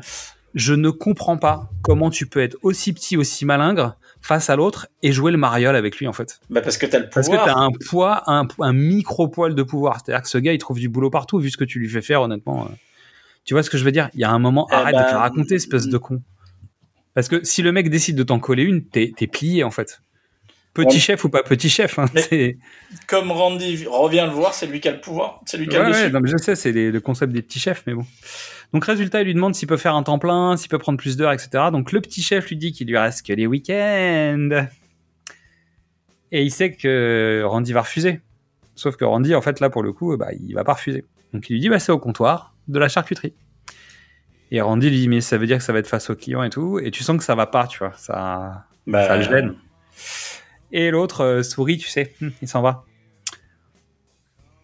Donc on retrouve euh, Randy qui attend devant la fameuse boutique que Cassidy arrive. Elle débarque dans sa voiture. Donc c'est plus Cassidy, c'est Pam, évidemment. Euh, et il lui dit qu'elle est, qu'elle a l'air clean. Donc Bah, là, elle se euh, vexe. Surprise. L'autre lui dit non, mais je, je voulais dire lovely. Et évidemment, euh, elle est pas maquillée, tu vois, elle est, elle est normale, elle quoi. est- mais au naturel, ouais. Donc il lui demande s'il doit l'appeler Pam ou Cassidy. Elle lui dit qu'il peut l'appeler Pam, mais elle, Elle lui dit lui ne t'habitue pas. Ne t'habitue pas. Euh, donc il cherche le cadeau. Donc Randy la remercie. Euh, elle, elle semble pas On- complètement à l'aise avec, euh, avec On le est, truc. on, est, on est dans un, Une friperie. on est dans une friperie à l'époque où c'était pas la mode. hein. Oui. C'est-à-dire Oui, qu'en plus, que- elle a, l'intelligence de, de dire bon, je De se mettre à ses que- moyens. Bah, dans les Voilà. moyens, bah, dans les siens aussi à elle, je t'imagine. Probablement, ouais. Sérieusement, parce que c'est une boutique qu'elle qu'elle a l'air de fréquenter elle-même. Hmm. Donc, euh, lui lui raconte qu'il pense que sa fille est lesbienne, mais il est pas sûr. C'est rigolo parce qu'en peu, en peu de temps, tu vois, juger ça c'est particulier. C'est juste qu'elle habite avec une fille, donc euh, il se dit qu'elle doit être lesbienne. Il lui sort une veste, euh, tu sais, de, de, de sport, tu sais, de- de- d'université avec un Vert. S dessus, vert pomme. Et puis euh, Euh. en, en- en tissu très léger. Ouais. Et puis elle, elle, elle- bon, elle va pas lui dire que c'est moche. Non, elle va lui dire, en disant que c'est l'hiver et que peut-être elle voudrait un truc un peu plus chaud. Voilà. tu vois? Euh, résultat, en sortant du magasin, donc euh, lui lui propose un verre. Elle, elle dit qu'elle doit partir. Elle lui explique qu'elle a un fils. Elle lui en avait déjà parlé avant, hein, mais elle Mm. lui redit. Elle a un fils de 9 ans. euh, donc Randy va à son van. Il, il part, mais comme une balle.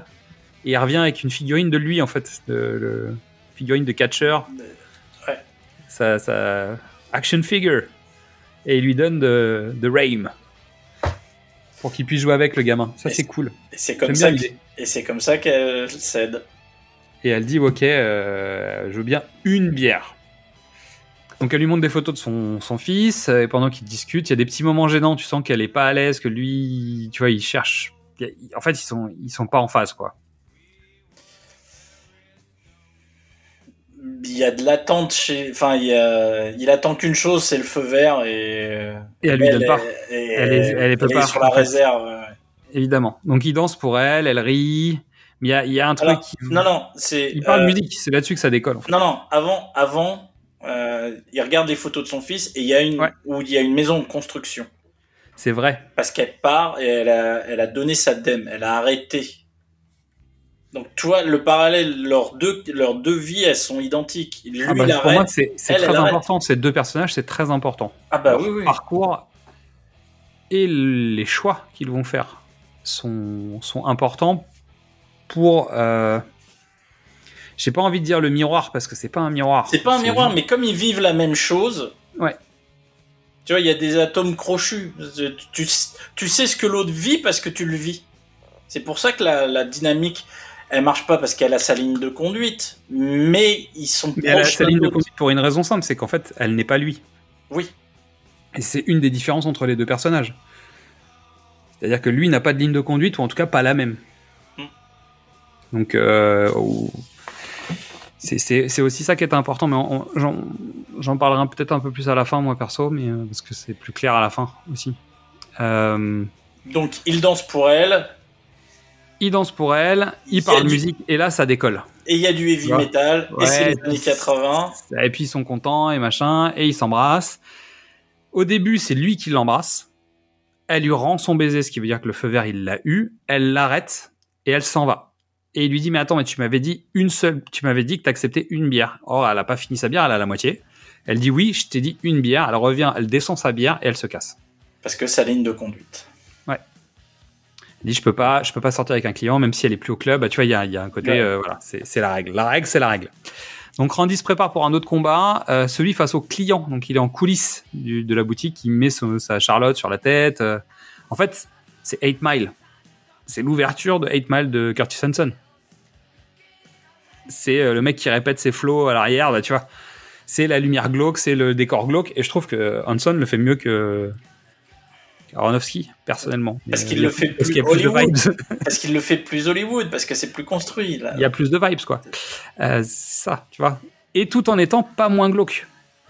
Parce qu'on a déjà traité 8 Mile, c'est pas moins glauque que, que The Wrestler. Ah, c'est un peu plus Hollywood quand même. Bah. pff, on- on- en tout cas, pas dans ce qu'on a analysé. Oui, il y a des moments qui le sont un peu plus, mais toujours est-il qu'en fait, la victoire dans 8 Mile, c'est une toute petite victoire. Oui, on est d'accord. Ça mais n'ouvre à rien du tout parce qu'en fait, le mec finit à peu près au même endroit. C'est est juste qu'il a prouvé que il a, il il a... fallait plus payer sa gueule. Mais Point. oui, mais parce qu'il est en train de monter, en fait. Ouais, mais à la Il fin arrive. du film, il reste là. C'est-à-dire que, tu vois, il y a un côté, il, il, c'est, il signe pas un disque. Tu vois, il y a, pas une fin euh, si ouverte, ouverte ultra positive. On est d'accord. Voilà, c'est pour ça que je, je mets vraiment les deux en face. C'est pas la pi, la. Ok. Non. Je te l'accorde. C'est pas une mauvaise fin, mais c'est pas la méga fin que tu pourrais attendre d'un film, euh, tu vois. C'est, Ok. c'est, c'est pas ultra joyeux. Et c'est pour ça que je, vraiment, je trouve qu'il y a un vrai parallèle, notamment sur cette séquence-là. Mais évidemment, comme on avait dit qu'Eight Mile, c'était euh, Rocky et machin, on est dans les codes du sport et de, de ce genre d'univers. hein. Et la caravane, et à nouveau la caravane, on est dans le même contexte financier économique aussi. Et t'as Kim et t'as Mickey, tu vois, donc on les, ouais, ouais. euh, donc, au moment où il va vers le comptoir et qui passe dans les coulisses euh, du supermarché, qui passe les rideaux, t'entends la foule en fait. Donc c'est là où la finesse du truc est quand même. euh, C'est pas. Ouais, c'est moyen. Bah, c'est moyen et en même temps c'est intéressant. C'est intéressant parce que l'idée de penser à ça, c'est important parce qu'en fait t'es dans la tête de Randy Caltrac. Caltrac et en même temps c'est pas fin parce qu'en fait t'as peut-être pas besoin de nous l'appuyer comme ça.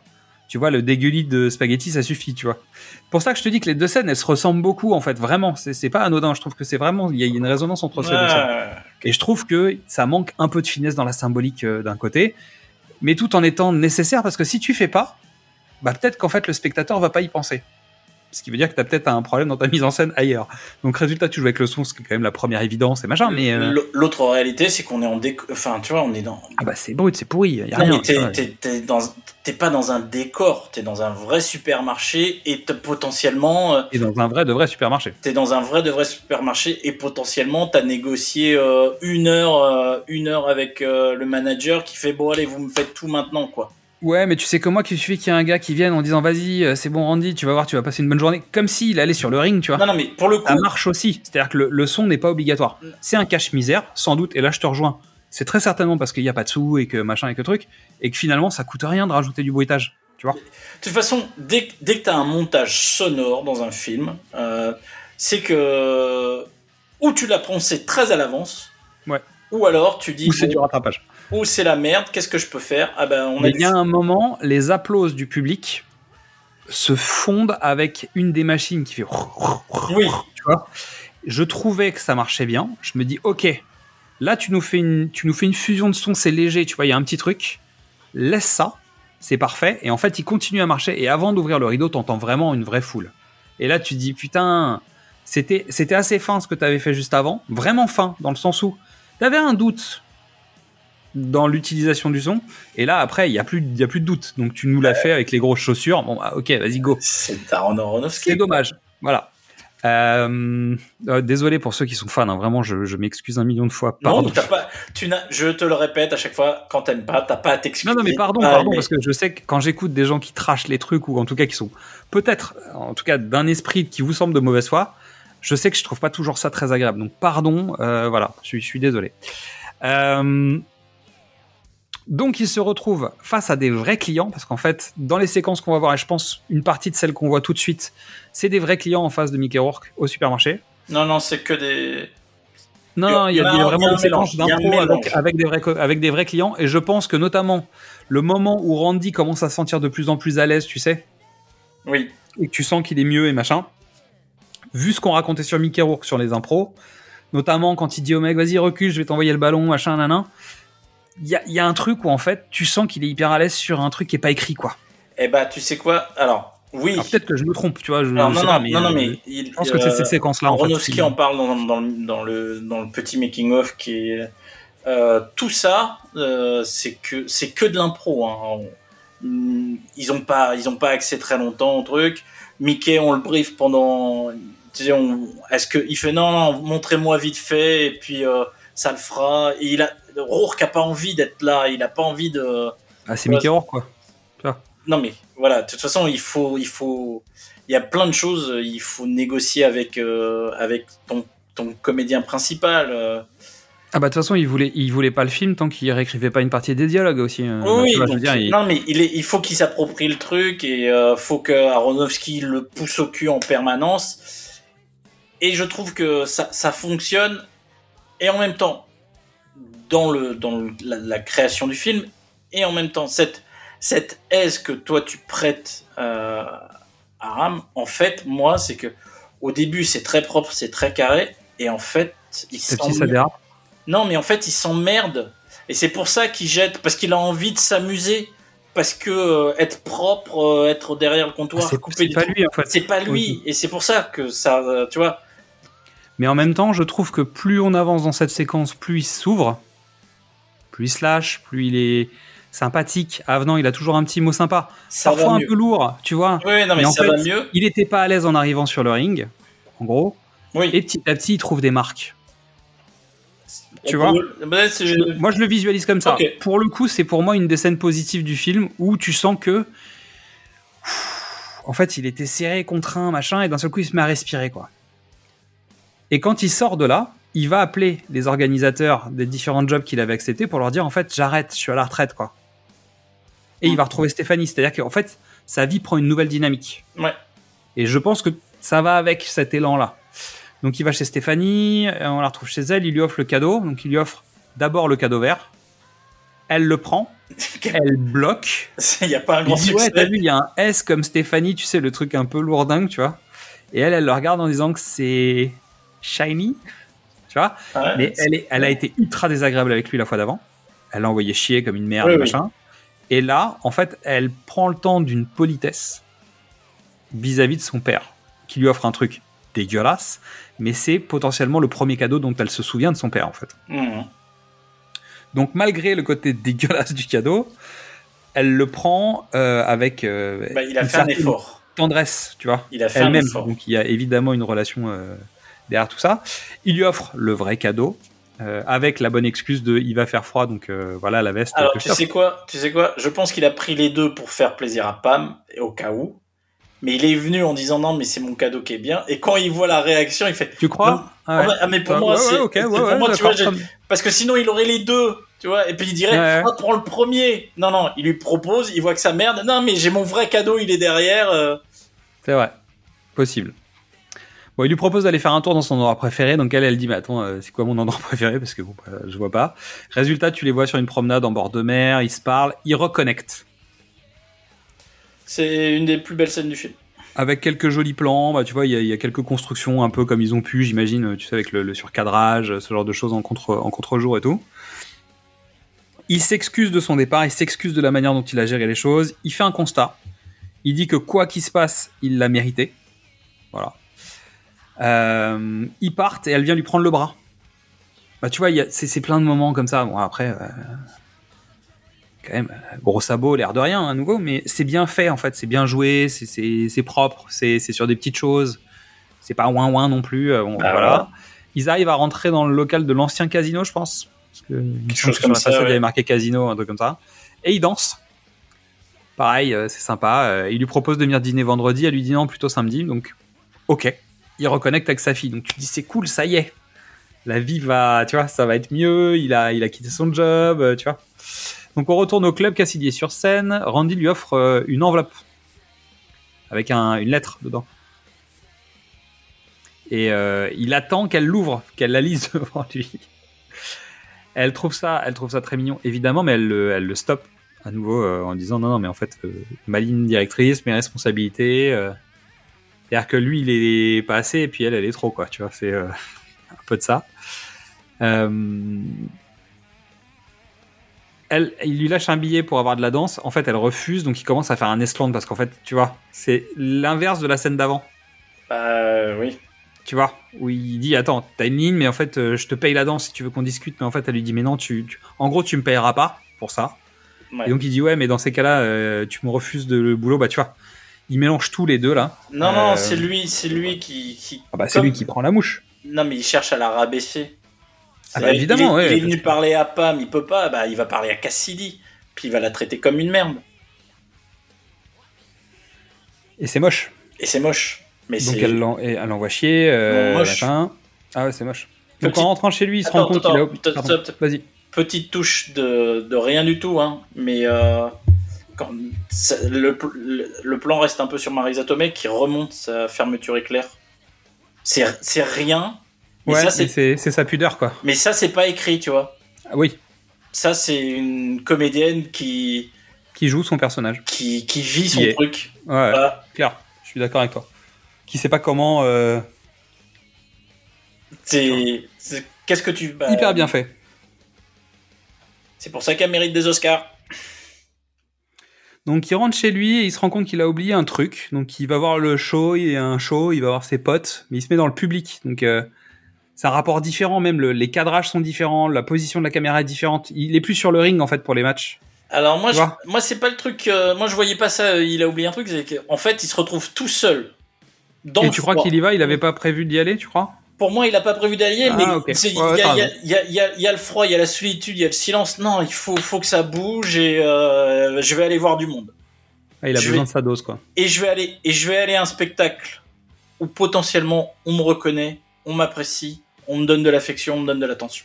Ouais, je vois. T'as raison.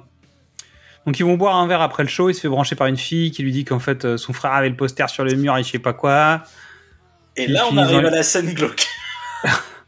Puis euh, elle lui propose d'aller sniffer dans les chiottes. Résultat, il a déglingue. Euh, et il se retrouve euh, le matin dans sa chambre avec des posters de pompiers partout. Lui-même est en chaussures de pompier. Bah bref, t'as compris que c'était un peu, euh, C'était, Il s'habille et euh, il La se sauve pendant qu'elle est sous la douche. quoi. là le glauque. Il rentre chez lui, il s'endort. Il s'est Et il se réveille, il fait nuit, et il se rend compte qu'il a oublié Stéphanie, ils font chez elle, donc euh, elle le pourrit, mais genre à un niveau... Donc il essaye de calmer le jeu, et elle, elle le cartonne. Et en gros, elle lui explique qu'elle ne veut plus être triste à cause de lui, elle ne veut plus l'aimer, voilà, bref. Bah, Fini, fin. on- tu on sors est- de ma vie, je veux plus t'entendre On jamais. évacue tout, quoi. Et c'est, une de, c'est vraiment, je pense, la scène la plus intense du film. Après, il y en a une deuxième qui vient après. C'est juste. mais celle-là, une- est... euh, c'est une est- phrase qui me détruit à chaque fois, mais. Mais celle-là, c'est pour ça que Rachel Evan Wood, elle est là, hein. C'est, Elle tue. elle défonce. Ah, elle défonce. Donc il se retrouve à nouveau tout seul et il a encore merdé, évidemment. Alors il a merdé sans avoir merdé en fait. C'est ça qui est moche. C'est-à-dire que bon, il s'est pas réveillé quoi. Tu vois, c'est pas comme s'il avait volontairement fait autre chose Si, dans le sens où si, parce que il, a- il aurait, tu vois, il a pas eu la patience d'attendre. Il a, il a fallu que qui replonge. il replonge.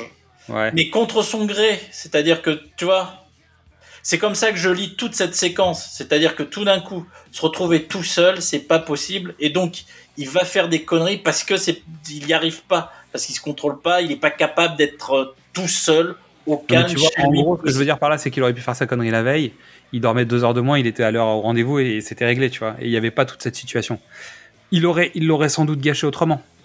Parce que de toute manière, le mec n'a pas les codes, ne sait pas faire, il a jamais su, il est égoïste. Euh, bah, tu vois, il il y a plein d'autres problèmes qui vont faire que de toute manière, cette relation ne tient pas. C'est juste que là, là-dessus, malheureusement, pour une fois, c'est pas tant de sa faute que ça. Tu vois, c'est ça que je veux dire. C'est Même si pas, c'est pas, je sais que symboliquement parlant, t'as c'est raison. pas hein. volontaire. C'est pas volontaire. Enfin, c'est, c'est pas conscient. Je vois. Euh, on est d'accord. C'est Mais je comprends ce que tu veux dire, il n'y a pas de souci. Euh, James Hetfield euh, a écrit une chanson euh, il y a presque dix ans maintenant, euh, Hardwire to Self-Destruct. C'est voilà, c'est l'autodestruction. Ouais, clair. Et là, en fait, c'est enclenché depuis, euh, depuis, Bah depuis le. bah, depuis la- l'arrêt cardiaque, en fait. C'est moi, la bombe humaine. Tu la tiens dans ta main. euh, moi, c'est le re- c'est le rejet de, Cassi- de Pam. Tu crois que c'est ça? C'est le rejet. Il le dit à la. Oui, oui, euh, ça vient après. Donc, il est de retour au boulot, donc là où il va servir la cliente la plus pénible du monde. C'est-à-dire que c'est unanime, c'est-à-dire qu'il n'y a pas un podcast que j'ai pas écouté qui s'arrête pas sur cette scène en disant mais c'est quoi cette cliente de ouf? Et notamment il y a des podcasts où les mecs ont eu des jobs comme ça et le mec dit la scène qui est là là, C'est ma... c'est c'est la scène mythique que tous les gars qui ont travaillé dans le service ont voulu vivre à un moment ou à un autre entre la cliente relou que t'as envie de tarter et à qui t'as envie de raconter tout ce que High Fidelity imagine, tu vois, Euh, et le départ de Randy de, de son job. Pas la séquence entre les deux, mais Ouais. le départ où tu fous un bordel de dingue dans la boutique en te barrant, limite en cognant euh, le patron ou je sais pas quoi. Le mec disait, on a tous eu envie de ça à un moment quand on a travaillé dans le commerce. Et notamment quand tu travailles au drugstore, euh, Je confirme. évidemment. Donc, bref. En gros, il se retrouve euh, au comptoir, il y a une cliente casse-couille. euh, ensuite, il y a un autre client qui dit Mais je vous ai déjà vu quelque part. Et en fait, le fait qu'il soit reconnu, Ah ouais, il- le, le- le Le- client qui est un gros mastar euh, le reconnaît en tant que. Ram et lui lui fait son le, ouais, le ramjam. le refait Il dit Mais en fait, c'est- toi, c'est toi, mais en fait, en, en fait, tu lui ressembles beaucoup, mais en vieux. Voilà. Donc, il remet une couche en plus, tu vois. Et donc, euh, il est en train de tailler euh, à la trancheuse, et euh, Dieu sait que c'est saleté, ça, ça coupe bien comme il faut. Et il s'entaille, en fait. Volontairement. J'hésite, ouais, voilà. Il C'est le- du. volontaire. Il y va, quoi. c'est volontaire. C'est pas un accident. Mais en fait, la question, c'est. Finalement, à quoi ça sert, en fait? Parce que parce qu'il te l'a présenté avec le avec le Oui, oui. la lame de rasoir avec le truc, il a pas peur de le faire. Ça Oui, sort pas de nulle part. Non, ça sort pas de nulle part. La question, c'est, en gros, qui jette le, le, le- le fromage et qui se barre. C'est pareil que sans tailler le doigt, en fait. Non, parce que si tu t'entailles, c'est un accident du travail et tu peux poursuivre ton employeur. Ouais. Mais il le fera pas. Fuck Donc, it. C'est voilà. Bref, donc il se barre, il fout le bordel dans la boutique avant de se casser.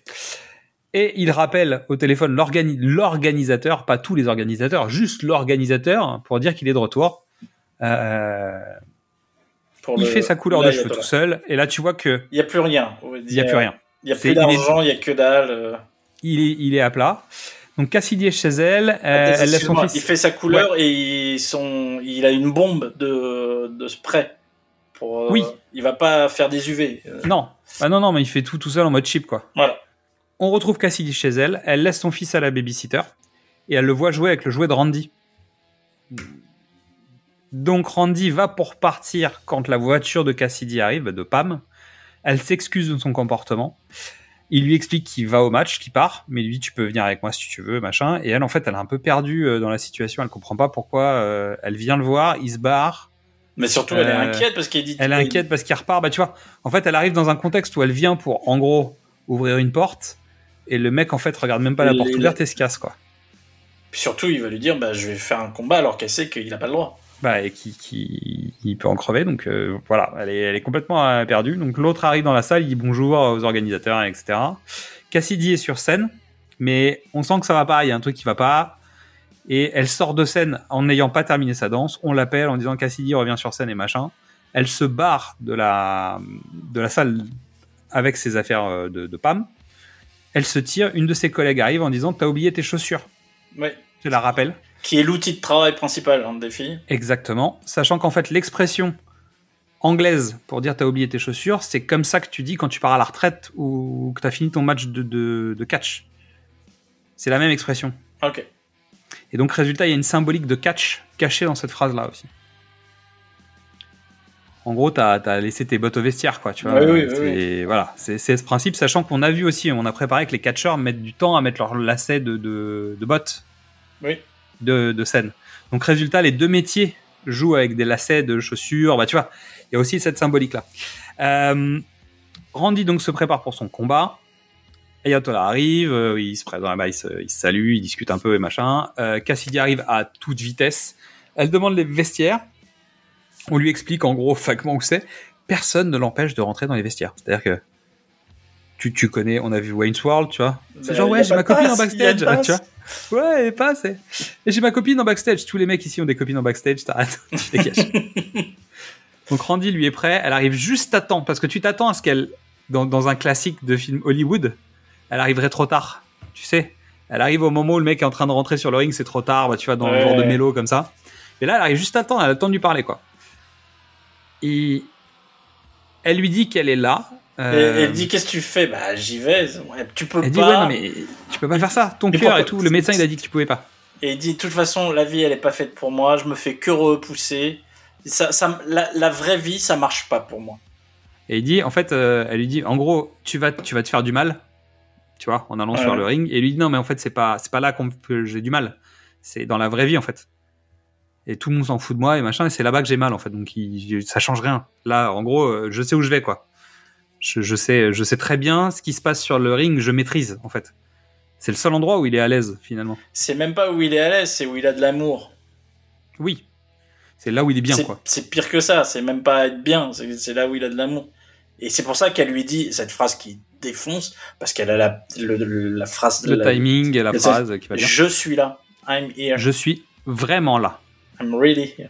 C'est-à-dire, je suis pas physiquement là. C'est-à-dire Ah, que je- je suis là, on peut construire quelque chose ensemble. C'est-à-dire que moi, je l'interprète comme ça. C'est Ah ben dire, oui, je suis- oui, c'est une. La ligne n'existe plus en fait. La, la fameuse ligne de conduite, en fait, euh, je l'ai ouverte. C'est c'est bon. En fait, je suis avec toi. Et là, Guns N' Roses commence Sweet Child of Mine. et il part sans se retourner. Mais sans se retourner parce qu'à nouveau, Ah, dans le dans le Hollywood, le mec tourne la tête, tu vois, avant de repartir. Donc la foule l'écrit la lumière. Il fait un discours à la foule. Il vit, il continue pour le public parce que c'est pas parce qu'on m'a dit qu'il fallait que j'arrête qu'il faut que j'arrête. C'est vous qui décidez si je dois arrêter. Euh, il paraît que la foule pendant le la, la, la première prise huait le huait Mickey Rourke.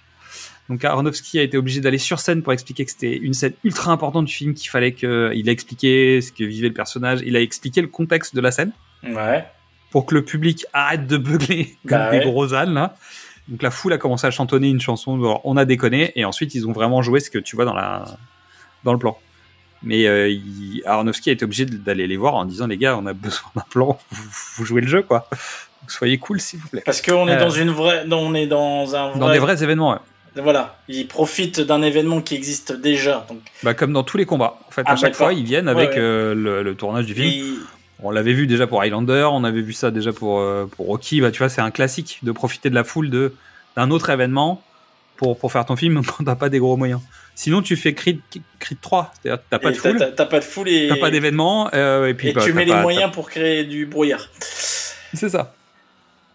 Donc, elle le regarde, elle est là, tu vois, et elle le voit se faire malmener, elle le voit commencer à faire le job. Il prend quand même cher, l'air de rien, parce que c'est le jeu, hein. Mais.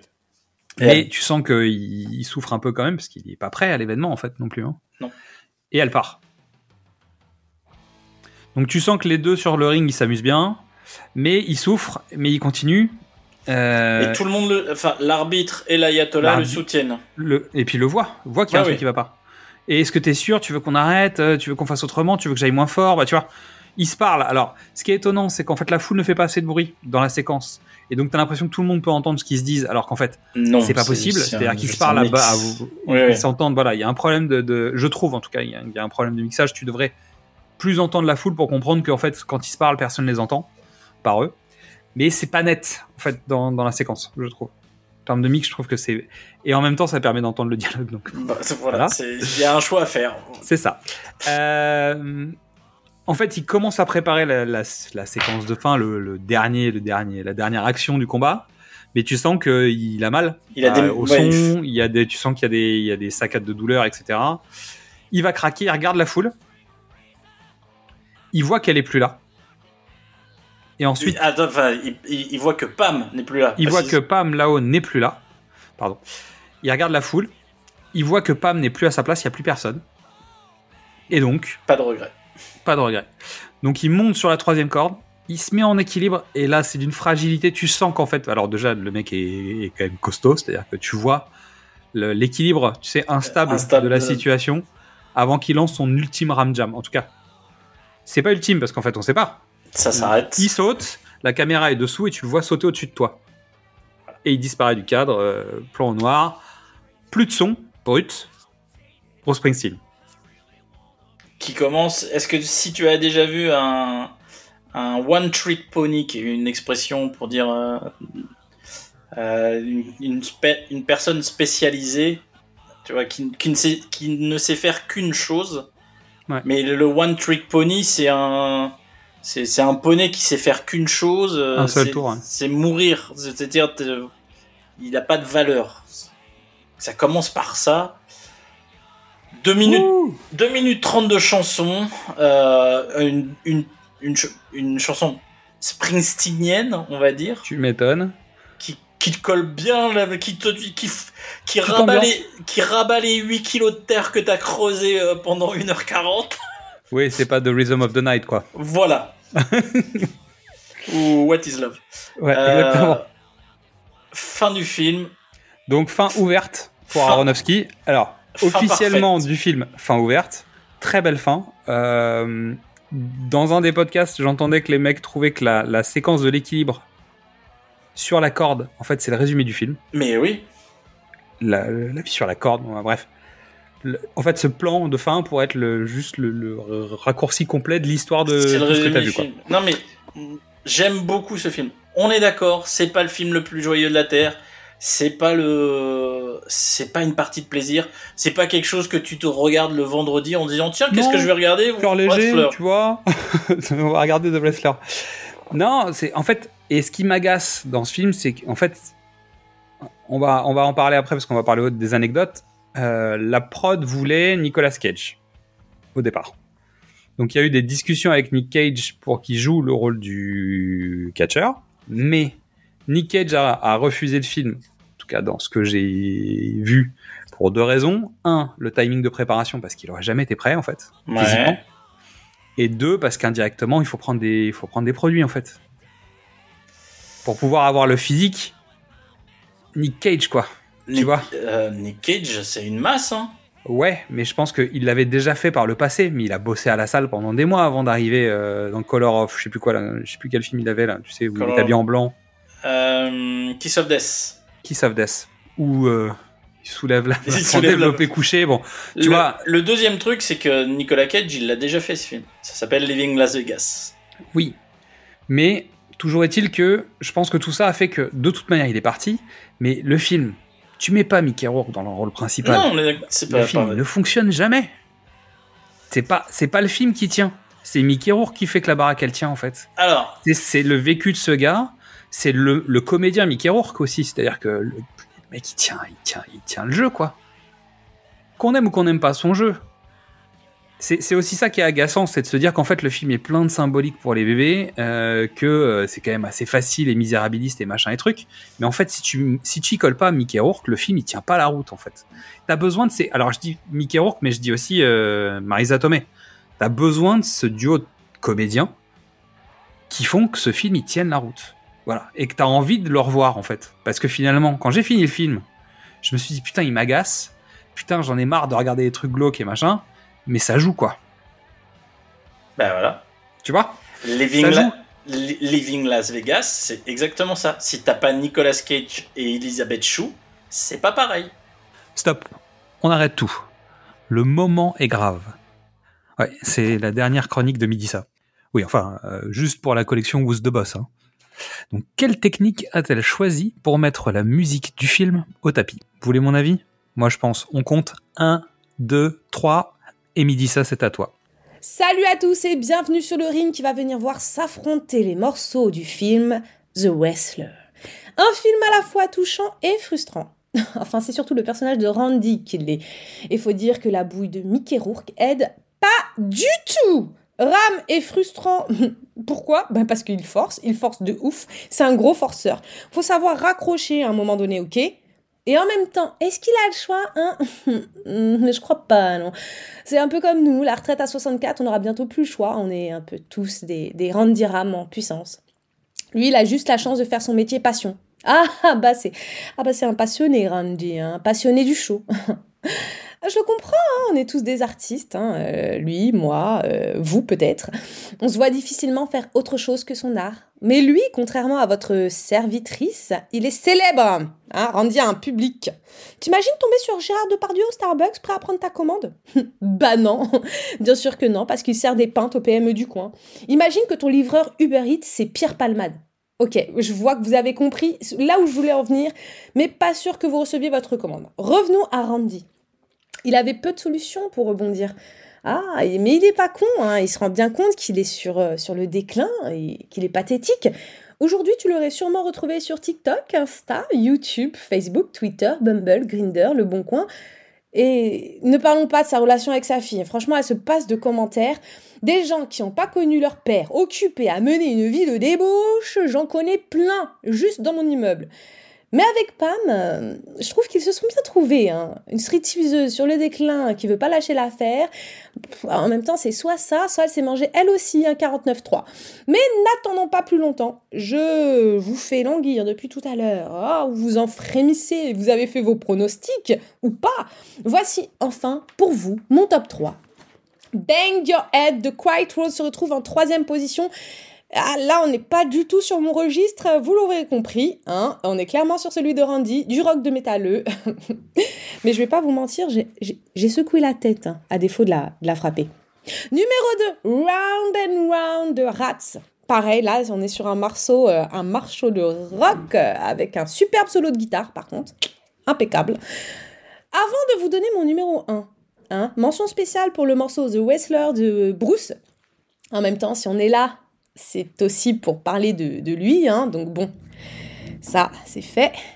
Et aussi une mention spéciale pour le morceau Firehouse, Don't Walk Away, qui est pour moi, à mon sens, hein, la musique à l'image du film. Mais ce n'est pas non plus mon préféré, c'est pour ça qu'il n'est pas mon numéro 1, contrairement à Stunning Like My Daddy de Birdman et Lil Wayne. Voilà, ça c'est mon registre. Là, on y est. Enfin, moi, je suis, je suis bien là. On on est bien là aussi bien que Randy sur le ring, contre vents et marées, malgré la maladie et, la déchéance, face à son adversaire, son public et son Dieu. Bon, après ce ram jam de notre Blackberry, euh, il ne reste qu'à imaginer Randy euh, montrant sa vie contre des abonnements sur Mime ou OnlyFans. La joie de vivre. Bon, après cet instant de rêve éveillé, on reprend le cours de l'émission. Exactement. Faisons les anecdotes. Faisons les anecdotes. Je voulais juste terminer sur les deux personnages. Donc, on disait que elle, elle, a la ligne de conduite. C'est la responsable. Ouais. C'est la mère de famille qui assume son rôle de mère de famille. Et lui, il a pas de ligne et il assume pas son rôle de père de famille. Bah, c'est là où ils sont en opposition avec des parcours, comme on l'a dit, qui sont équivalents. Elle, elle vit par son image et lui, il vit pour son image. Ah, ok. C'est pour ça que mon résumé, c'était vivre par ou pour son avatar. Et fondamentalement, le film parle de ça en fait. Ouais. Elle, elle vit par le biais de Cassidy, mais elle est Pamela. Lui, c'est Randy tout le temps en fait. C'est The Rain, tout le temps. Ouais, ouais. Et il refuse son nom de famille, etc. Donc en fait, il y, a ce truc-là. Elle, elle construit pour reprendre sa vie, et lui, il détruit pour vivre son rêve en fait. Ils ont ces oppositions-là en fait, à, à différents niveaux et dans leur façon de. En fait, lui, il vit dans l'illusion quoi. Elle, elle a plus d'illusion. Elle a pas d'illusion. Elle a un gamin à nourrir, quoi. Euh, Et elle a sa baraque. Mais si tu veux, le fait d'imaginer construire la maison, acheter la maison, machin, bah, c'est construire quelque chose. Non, non, mais oui. Et puis, être, être Cassidy, c'est un moyen. Exactement. Alors que pour lui, c'est la, la finalité, en fait. C'est la vie. C'est être. Euh, Et il va mourir de Rain. C'est-à-dire que si. Alors, Aronofsky dit je fais une fin ouverte euh, parce que c'est mieux pour. euh, comme ça, les spectateurs ils sortent un peu moins. De la mais salle non, mais c'est et- non mais alors le par y a pas le parallèle avec Rocky, on l'a déjà évoqué plusieurs fois, mais Ouais. c'est pareil. En fait, Ro- le premier Rocky, il s'arrête quand il s'arrête au pic de Rocky quand Adrien est dans ses bras. Oui, mais il a gagné. Oui, non mais peu importe. Mais il a, il a pas gagné le match, mais il a Le- gagné. Il est pas mort. le non mais le film s'arrête là et le Oui. le wrestler, le film s'arrête quand il est au plus haut, quand il fait son, Quand il fait son saut. son Mais toujours est-il que Aronofsky plus tard en Q&A a répondu. Pour il meurt sur, il meurt sur le ring quoi. Évidemment, vois, il y a qu'il va- pas- Mais il laisse quand même la fin. Et ce qui était rigolo, c'est que dans un des podcasts, les différents intervenants imaginaient les, les suites possibles. Donc le mec dit ouais, il gagne, il fait un peu d'argent, donc il retrouve Cassidy, et puis en fait ils construisent ensemble la maison. Mais pourquoi En fait, vous avez besoin d'une fin heureuse? Et, et ce qui est rigolo, c'est qu'il y en a un autre qui disait, en fait, ce qui est, ce qui est dommage, c'est qu'on retrouve pas la fille dans sa vie de tous les jours avec le manteau que son père lui a offert, tu vois. Juste pour marquer le truc. Parce que, parce que vous êtes des bandes de. de Mais J'aimais bien l'idée, j'aimais bien l'idée. Après, j'imagine que je suis, je suis la fille. En fait, les trucs, je les ai jetés minute 2 une fois que j'ai fermé la porte. Donc, euh, il y a plus, il y a plus de manteau. euh. à partir du moment où je lui ai claqué la porte en disant je veux plus jamais entendre parler de ta gueule, évidemment, je pense que tu les brûles les trucs. Donc Le manteau, fini. il est à poubelle, évidemment. Bon. Donc, Mickey Rourke, c'est vraiment entaillé avec une lame de rasoir pour appuyer la séquence du film. Bah, ça se voit. Acteur studio. Bah je veux ouais. dire, c'est là aussi où Rourke est important. C'est que le mec, il va se donner les moyens de faire ce qu'il a à faire. Derrière, il a pris la masse avec l'âge qu'il a. Euh, il a quand même pris le poids, il a bossé. euh, tout ce qu'il a pu bosser, donc pour aller vite, très certainement, bah, je veux dire, il n'y a pas de secret, hein, euh, faut prendre des cachetons. C'est pour ça que je te disais ça tout à l'heure. Euh, Roddy Piper, catcher, Pipe. Piper, Piper. Je sais pas, Piper peut-être, Roddy Piper. Euh, Invasion Los Angeles, Ouais. le livre, pour ceux qui ne savent pas, euh, était chamboulé à la fin du film. Il est sorti en larmes de la salle. Parce que je Bah, pense que ça lui parle directement. Vu le Donc, nombre euh, de collègues qu'il a perdus euh, suite euh, à des crises cardiaques, euh, des malformations, des problèmes rénaux. euh, Tu m'étonnes. et lui-même en est mort. hein. Hulk Hogan aurait déclaré chez Howard Stern qu'il avait été contacté pour le rôle, mais qu'il aurait refusé. Non, faut. Bon, faut évidemment, Aronofsky a refuté euh, l'info. En revanche, il y a des parallèles avec Hogan. Dans certains combats, en tout cas dans l'antagonisme euh, avec le Ayatollah, en fait, c'est Ouais, ouais, bah la oui, reprise un- de personnages qui existent vraiment, parce que c'est euh, de Sheik, euh, de Iron Sheik. Sheik, Ouais. qui, était le- l'ennemi de, de, de de Hogan. Hogan, ouais. Non, mais la, blondeur, la blondeur de, de Randy est pas. Tu vois, le, ce faux blond Ah, peroxydé. évidemment. évidemment que c'est Hulk. Et il y a aussi du Randy Savage dans le personnage, Un peu, en tout ouais. cas dans, dans, dans les inspirations. Aronofsky avait eu Stallone en tête, mais j'imagine, comme tu disais tout à l'heure, c'est un vieux sujet. Donc en fait, je pense que quand il avait écrit l'histoire, en tout cas qui s'était fait le film dans sa tête, il imaginait Stallone sur scène, Bah, sur le ring. C'est une évidence. Je veux dire, si mais une- évidemment, c'était trop près de, ça de- peut pas, ça peut pas. Tu Rocky. peux- ouais.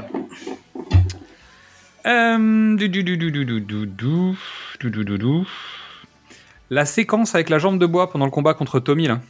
Ouais. C'est inspiré d'un vrai fait de match. Ah bah, ça me dans, un, dans un, combat de catch d'un certain Tommy Dreamer. Attends. Pour le jeu vidéo sur la NES, il s'inspire du WrestleMania 1989. Car on a dû jouer Mystery quand même. non, parce que moi j'avais le jeu vidéo de Muscleman.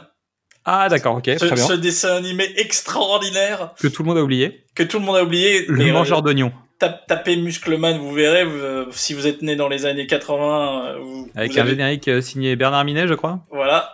Mais Muscleman, c'était c'était extraordinaire ce truc. Euh, et les, les bruitages du jeu, en fait, c'est Pac-Man. Ils ont piqué chez Pac-Man. Bon, donc on est vraiment... euh, Au Début bricolage total. vidéo, 80s, euh, je sais pas quoi, euh, petit bricolage. Euh, L'arrivée de Marissa Tomei, les premières séquences du tournage, évidemment, c'est les séquences de danse. Bah évidemment, en tant qu'à Là, faire. on aurait tous fait ça. bah, Oh. Quitte à commencer, autant commencer sur les scènes où tu as besoin de travailler le plus. autant, Physique. autant, autant taper dur, hein. Voilà. Bah, de toute façon, on en avait parlé sur Rocky, c'est la même. C'est-à-dire que quand tu as travaillé pendant des mois sur ton entraînement physique, le mieux c'est d'attaquer par ça, tout de suite. Comme ça, après, tu peux remanger des burgers, quoi, tu vois. En tout cas, tu peux remanger tout court dans le cas de Marissa Tomei.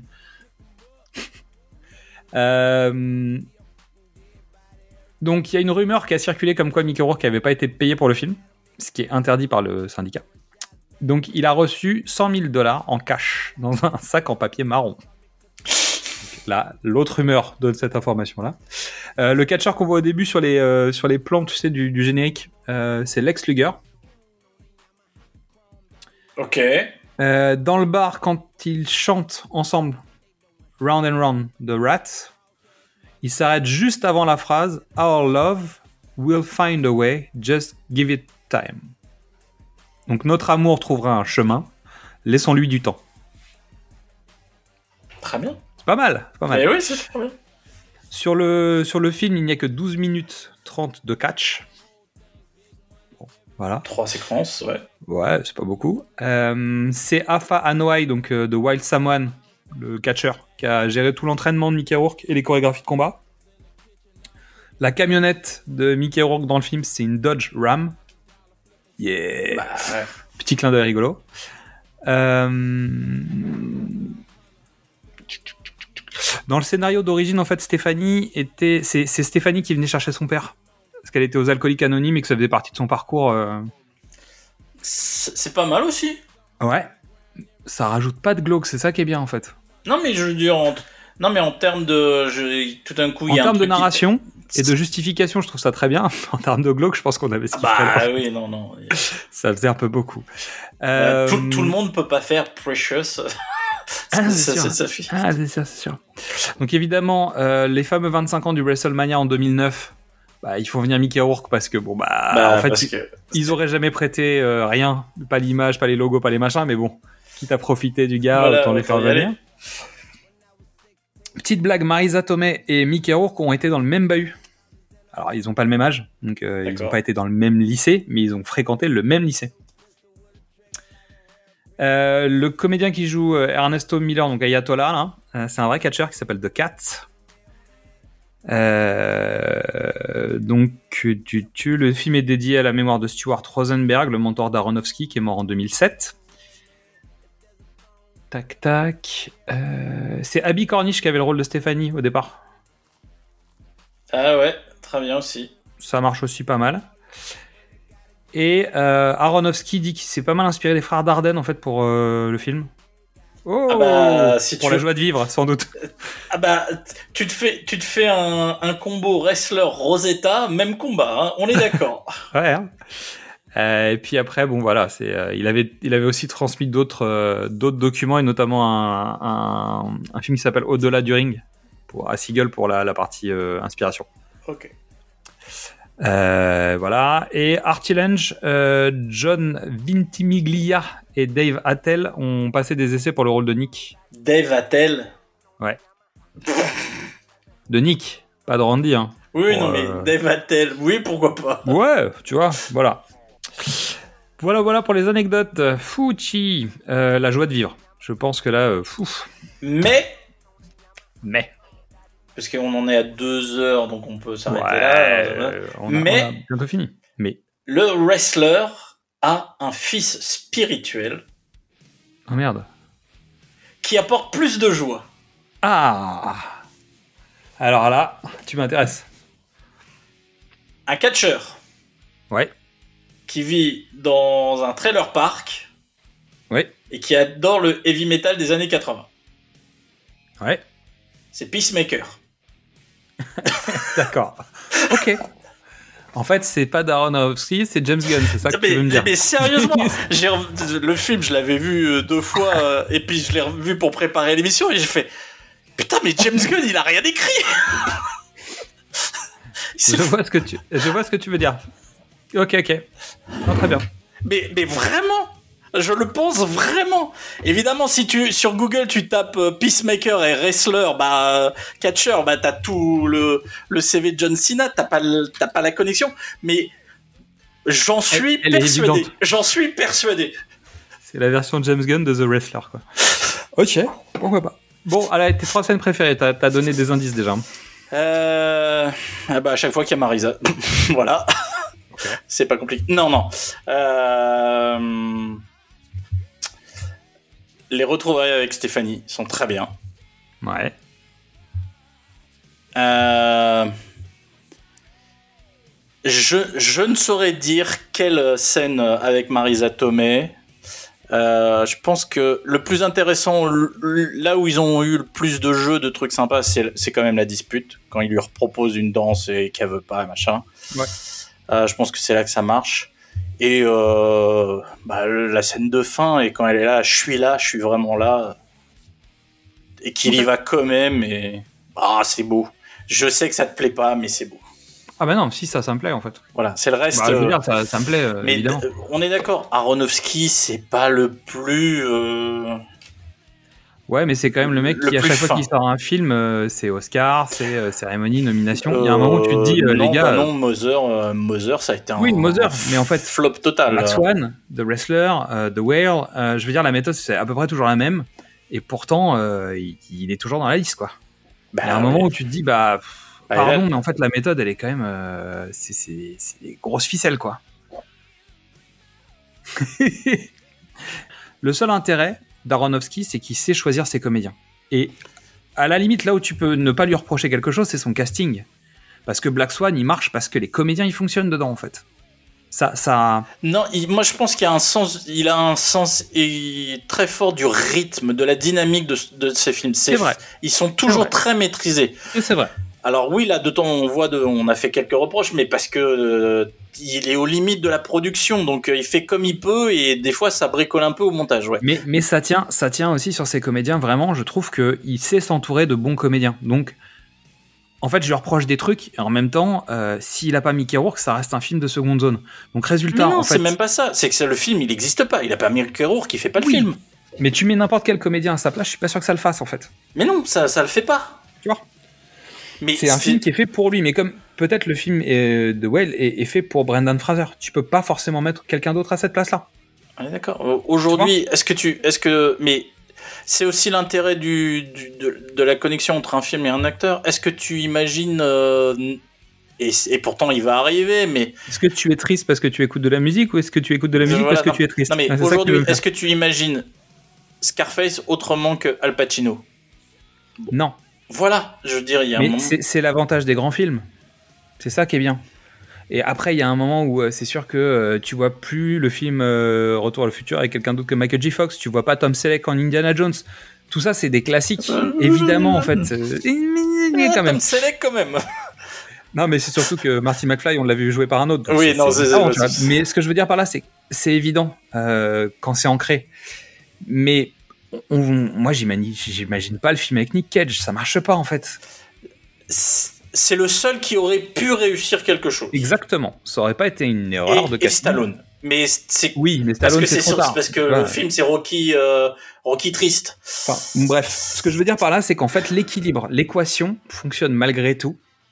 Mais quand je vois The Whale et la construction de The Whale, je me dis ah, attention, tu commences à avoir des ficelles de travail dans l'écriture, dans le choix du comédien, dans le fait de rattraper un mec euh, qu'on n'a pas vu depuis longtemps et machin, et trucs. et Je trouve qu'il commence à y avoir une, un mécanisme. En fait. Mais non, alors c'est un Mais comme mécanisme. tout le monde, bah, je c'est un euh, mécanisme ou une patte Je veux dire, il y a un moment donné, il fait du Aronofsky, euh, Pedro Almodovar, euh, il fait du Pedro. Quel, quel réalisateur, à part Rob Reiner, fait jamais le même film? Dire, Quel musicien, à part euh, Massive Attack, fait jamais la même chanson? Oui, mais tu vois ce que je veux dire dans le sens où, en fait, c'est plus euh, la patte, c'est une méthode. Ouais, ouais, ouais. C'est une méthode pour Après- obtenir un résultat. Bon, The, The Whale, The Whale c'est l'adaptation d'une pièce. oui, Donc, pour le coup, tu vois, il n'y a pas de. d'accord, mais tu la choisis pas par hasard ta pièce quand tu vas l'adapter. Tu la choisis pas, tu dis, tiens, ça me correspond, je peux la. Mais voilà. Mais tu- Voilà. bon, ouais. bref, on va arrêter la conversation. Tu- On est d'accord sur un certain nombre de choses on n'est pas d'accord sur un certain nombre d'autres choses, mais on se comprend en tout cas. On, on sait que. On n'a pas beaucoup Et- parlé de Bruce parce que en fait. euh, On va parler de Bruce quand même. Là, Ah, on parle. D'accord. Alors, budget box-office, budget 6 millions. Box-office 44 millions. 137 000 entrées en France. C'est tout? Euh, 26 millions sur le sol américain, ce qui fait qu'il fait quand même quasiment la moitié de ses entrées ailleurs, donc la Mostra de Venise, bon, y a- il y a, d'autres trucs, c'est normal. Euh, semaine de sortie, donc le 18 février 2009 en France. Le code a changé de Daniel Thompson? Pas la même ambiance? Non, pas le même public. Banlieue 13 Ultimatum Pas le même public. et La Panthère Rose 2. Oh putain. Oh là là. Ah, celui-là.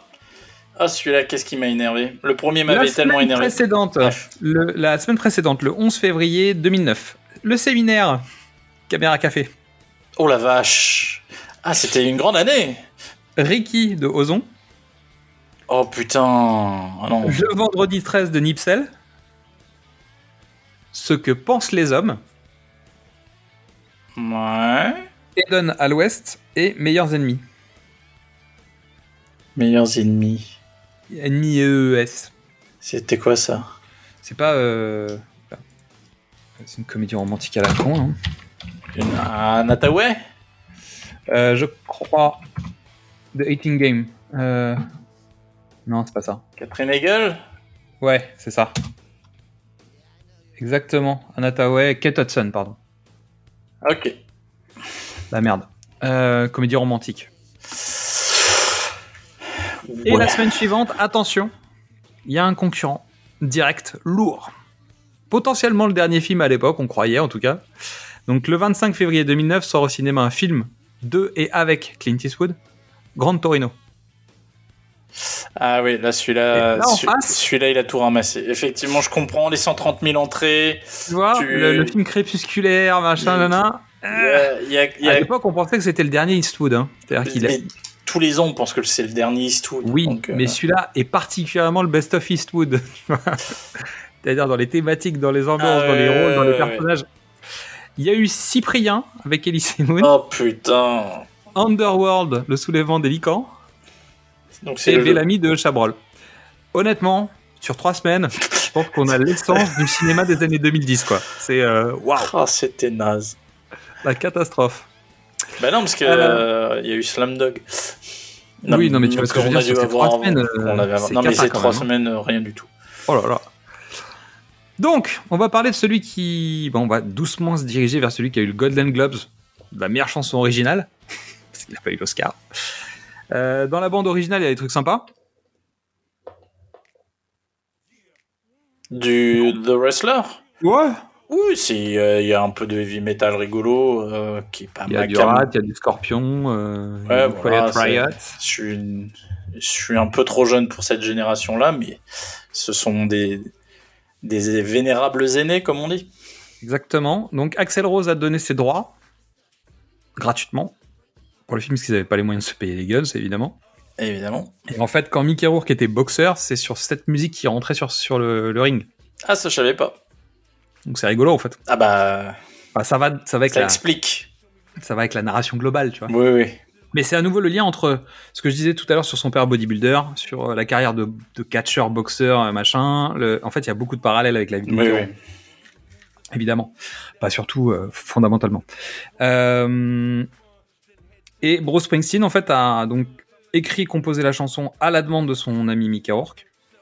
Euh, il l'avait contacté un peu avant, euh, il était en tournée. En fait, ça ressemble beaucoup à l'histoire qu'on a déjà racontée, hein, parce que pour l'histoire de Philadelphia, c'est la même. Euh, il, est- il a demandé à Mickey Rourke et à Aronofsky de venir les retrouver en loge pendant un concert, et il Ah leur a joué le truc à la fin. Non, il a, il a joué avant. Avant? Avant, ouais. Il dit, ah, c'est quoi? Et il dit, ah Euh, En fait, bon, Rourke et Springsteen étaient amis. Et puis, bah, la descente de Rourke euh, fait que c'est compliqué. Donc, euh, ils sont, re- ils ont, re- enfin, le, le lien s'est rétabli. Euh, voilà, il s'est pas sorti de nulle part. Donc, Bah, quand Rourke va mieux, les choses vont mieux. Et puis, bah, très gentiment, il leur a fait une chanson qu'il a composée en, en deux heures, écrite sur un coin de table et, Gratos à nouveau. et gratos à nouveau parce que vous avez pas de thunes, bah, il n'y a pas de souci. Quand on a des amis, tout va bien. Ah bah c'est clair. Donc le single est sorti en décembre 2008. Euh, il est dans bonus de l'album euh, Working on a Dream. C'est ça. Il est joué pendant le générique de fin et il y a une version plus longue. euh, dans... Elle est plus longue la version euh, du film que celle de l'album. Ouais. Et elle n'est pas dans la rotation. Vous l'entendrez pas, ou vous l'avez pas entendu à, à la défense, euh, parce que le temps qu'on monte et qu'on publie, le concert sera passé. Ah non, là, c'est sûr, Et j'espère que vous, en, vous avez profité, parce que moi, j'avais pas les finances pour y aller. Oui, puis je pense qu'il faut en profiter parce que C'est bon. Bruce, Hein euh, je l'ai vu. Ça va. ouais, Tout va ça va. Bah, nous, on va finir sur Sweet Child of Mine, évidemment. Allez. On a ouvert sur Bruce, forcément, on va finir dessus. Hein. Euh, bon, bah moi, j'ai... Pardon. Non, mais écoute, tu n'étais pas prêt. Tu as envie de lumière. On, on est au mois de mai et Non, mais on le savait. Je veux dire, fait un ça fait temps un- de merde. on va, on va quand même pas mentir. On a le programme des, des, des épisodes depuis un certain temps. J'ai tendance à regarder souvent mes films à l'avance. Celui-là, j'ai traîné parce qu'en fait, j'avais pas envie d'y aller. euh, Euh, envie. C'est comme ça. Donc, je suis pas. euh, Voilà. J'ai fait mon job euh, de manière euh, prof, en tout cas à peu près professionnelle. Bon, écoute, Euh, est-ce que pour la prochaine fois, tu veux te poiler? Tu veux te marrer? Ouais, On fait un truc rigolo la prochaine fois C'est ce qu'on avait dit. On fait une balance. Tu sais, on est sur le Ah, fil tout le temps dans cette émission. Donc, forcément, on est sur une corde. Tu vois, on est sur une corde de guitare en continu. Le prochain qui ne sera plus un cinéma au top. Ah si, il y a un cinéma au top, mais euh, Ah, Enfin, pour, pour toi qui inscrit à la newsletter, uniquement, c'est l'épisode secret de Mystery. Euh, mais bon, on en reparle juste après. Et euh, on va faire un, donc un précédemment sur vos écrans, qui sera dédié à un film qui a eu un précédent dans lequel il n'y avait pas la musique de Bruce Springsteen, mais lui, le, le- la suite, l'enfant, l'enfant, euh, l'enfant caché, spirituel, lui, il a une chanson de Bruce. Donc euh, bon, bah voilà, c'était un bon prétexte pour terminer. On a ouvert sur un prétexte, on finira sur un prétexte, on fait ce qu'on veut. C'est Voilà, tout, c'est comme ça. On donne Euh, un indice ou pas? Non, Parce que moi j'en ai un parfait. hein. bah vas-y, dis. Connard Voilà, c'est un indice de Mystery. Euh, est-ce qu'on a une pensée pour Axel? Puisqu'on finit sur euh, Guns N' Roses. Non, mais est-ce qu'on a une pensée pour Axel maintenant? On a une pensée pour Axel. Allez, c'est bon.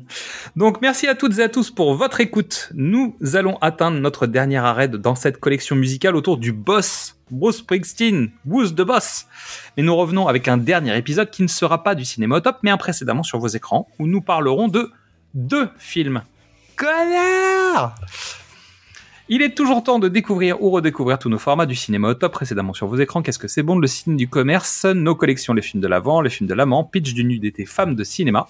Molto bene, ravioli, eh, carbonara. Vous pouvez nous retrouver sur Facebook, Twitter, Instagram, TikTok et venir discuter avec nous. Et je n'ai plus qu'à vous dire avec Mystery en allemand, non? Russe Euh, en peut-être. russe. Das Vidania. Et à très bientôt dans vos oreilles. Do nee nee nee nee nee nee.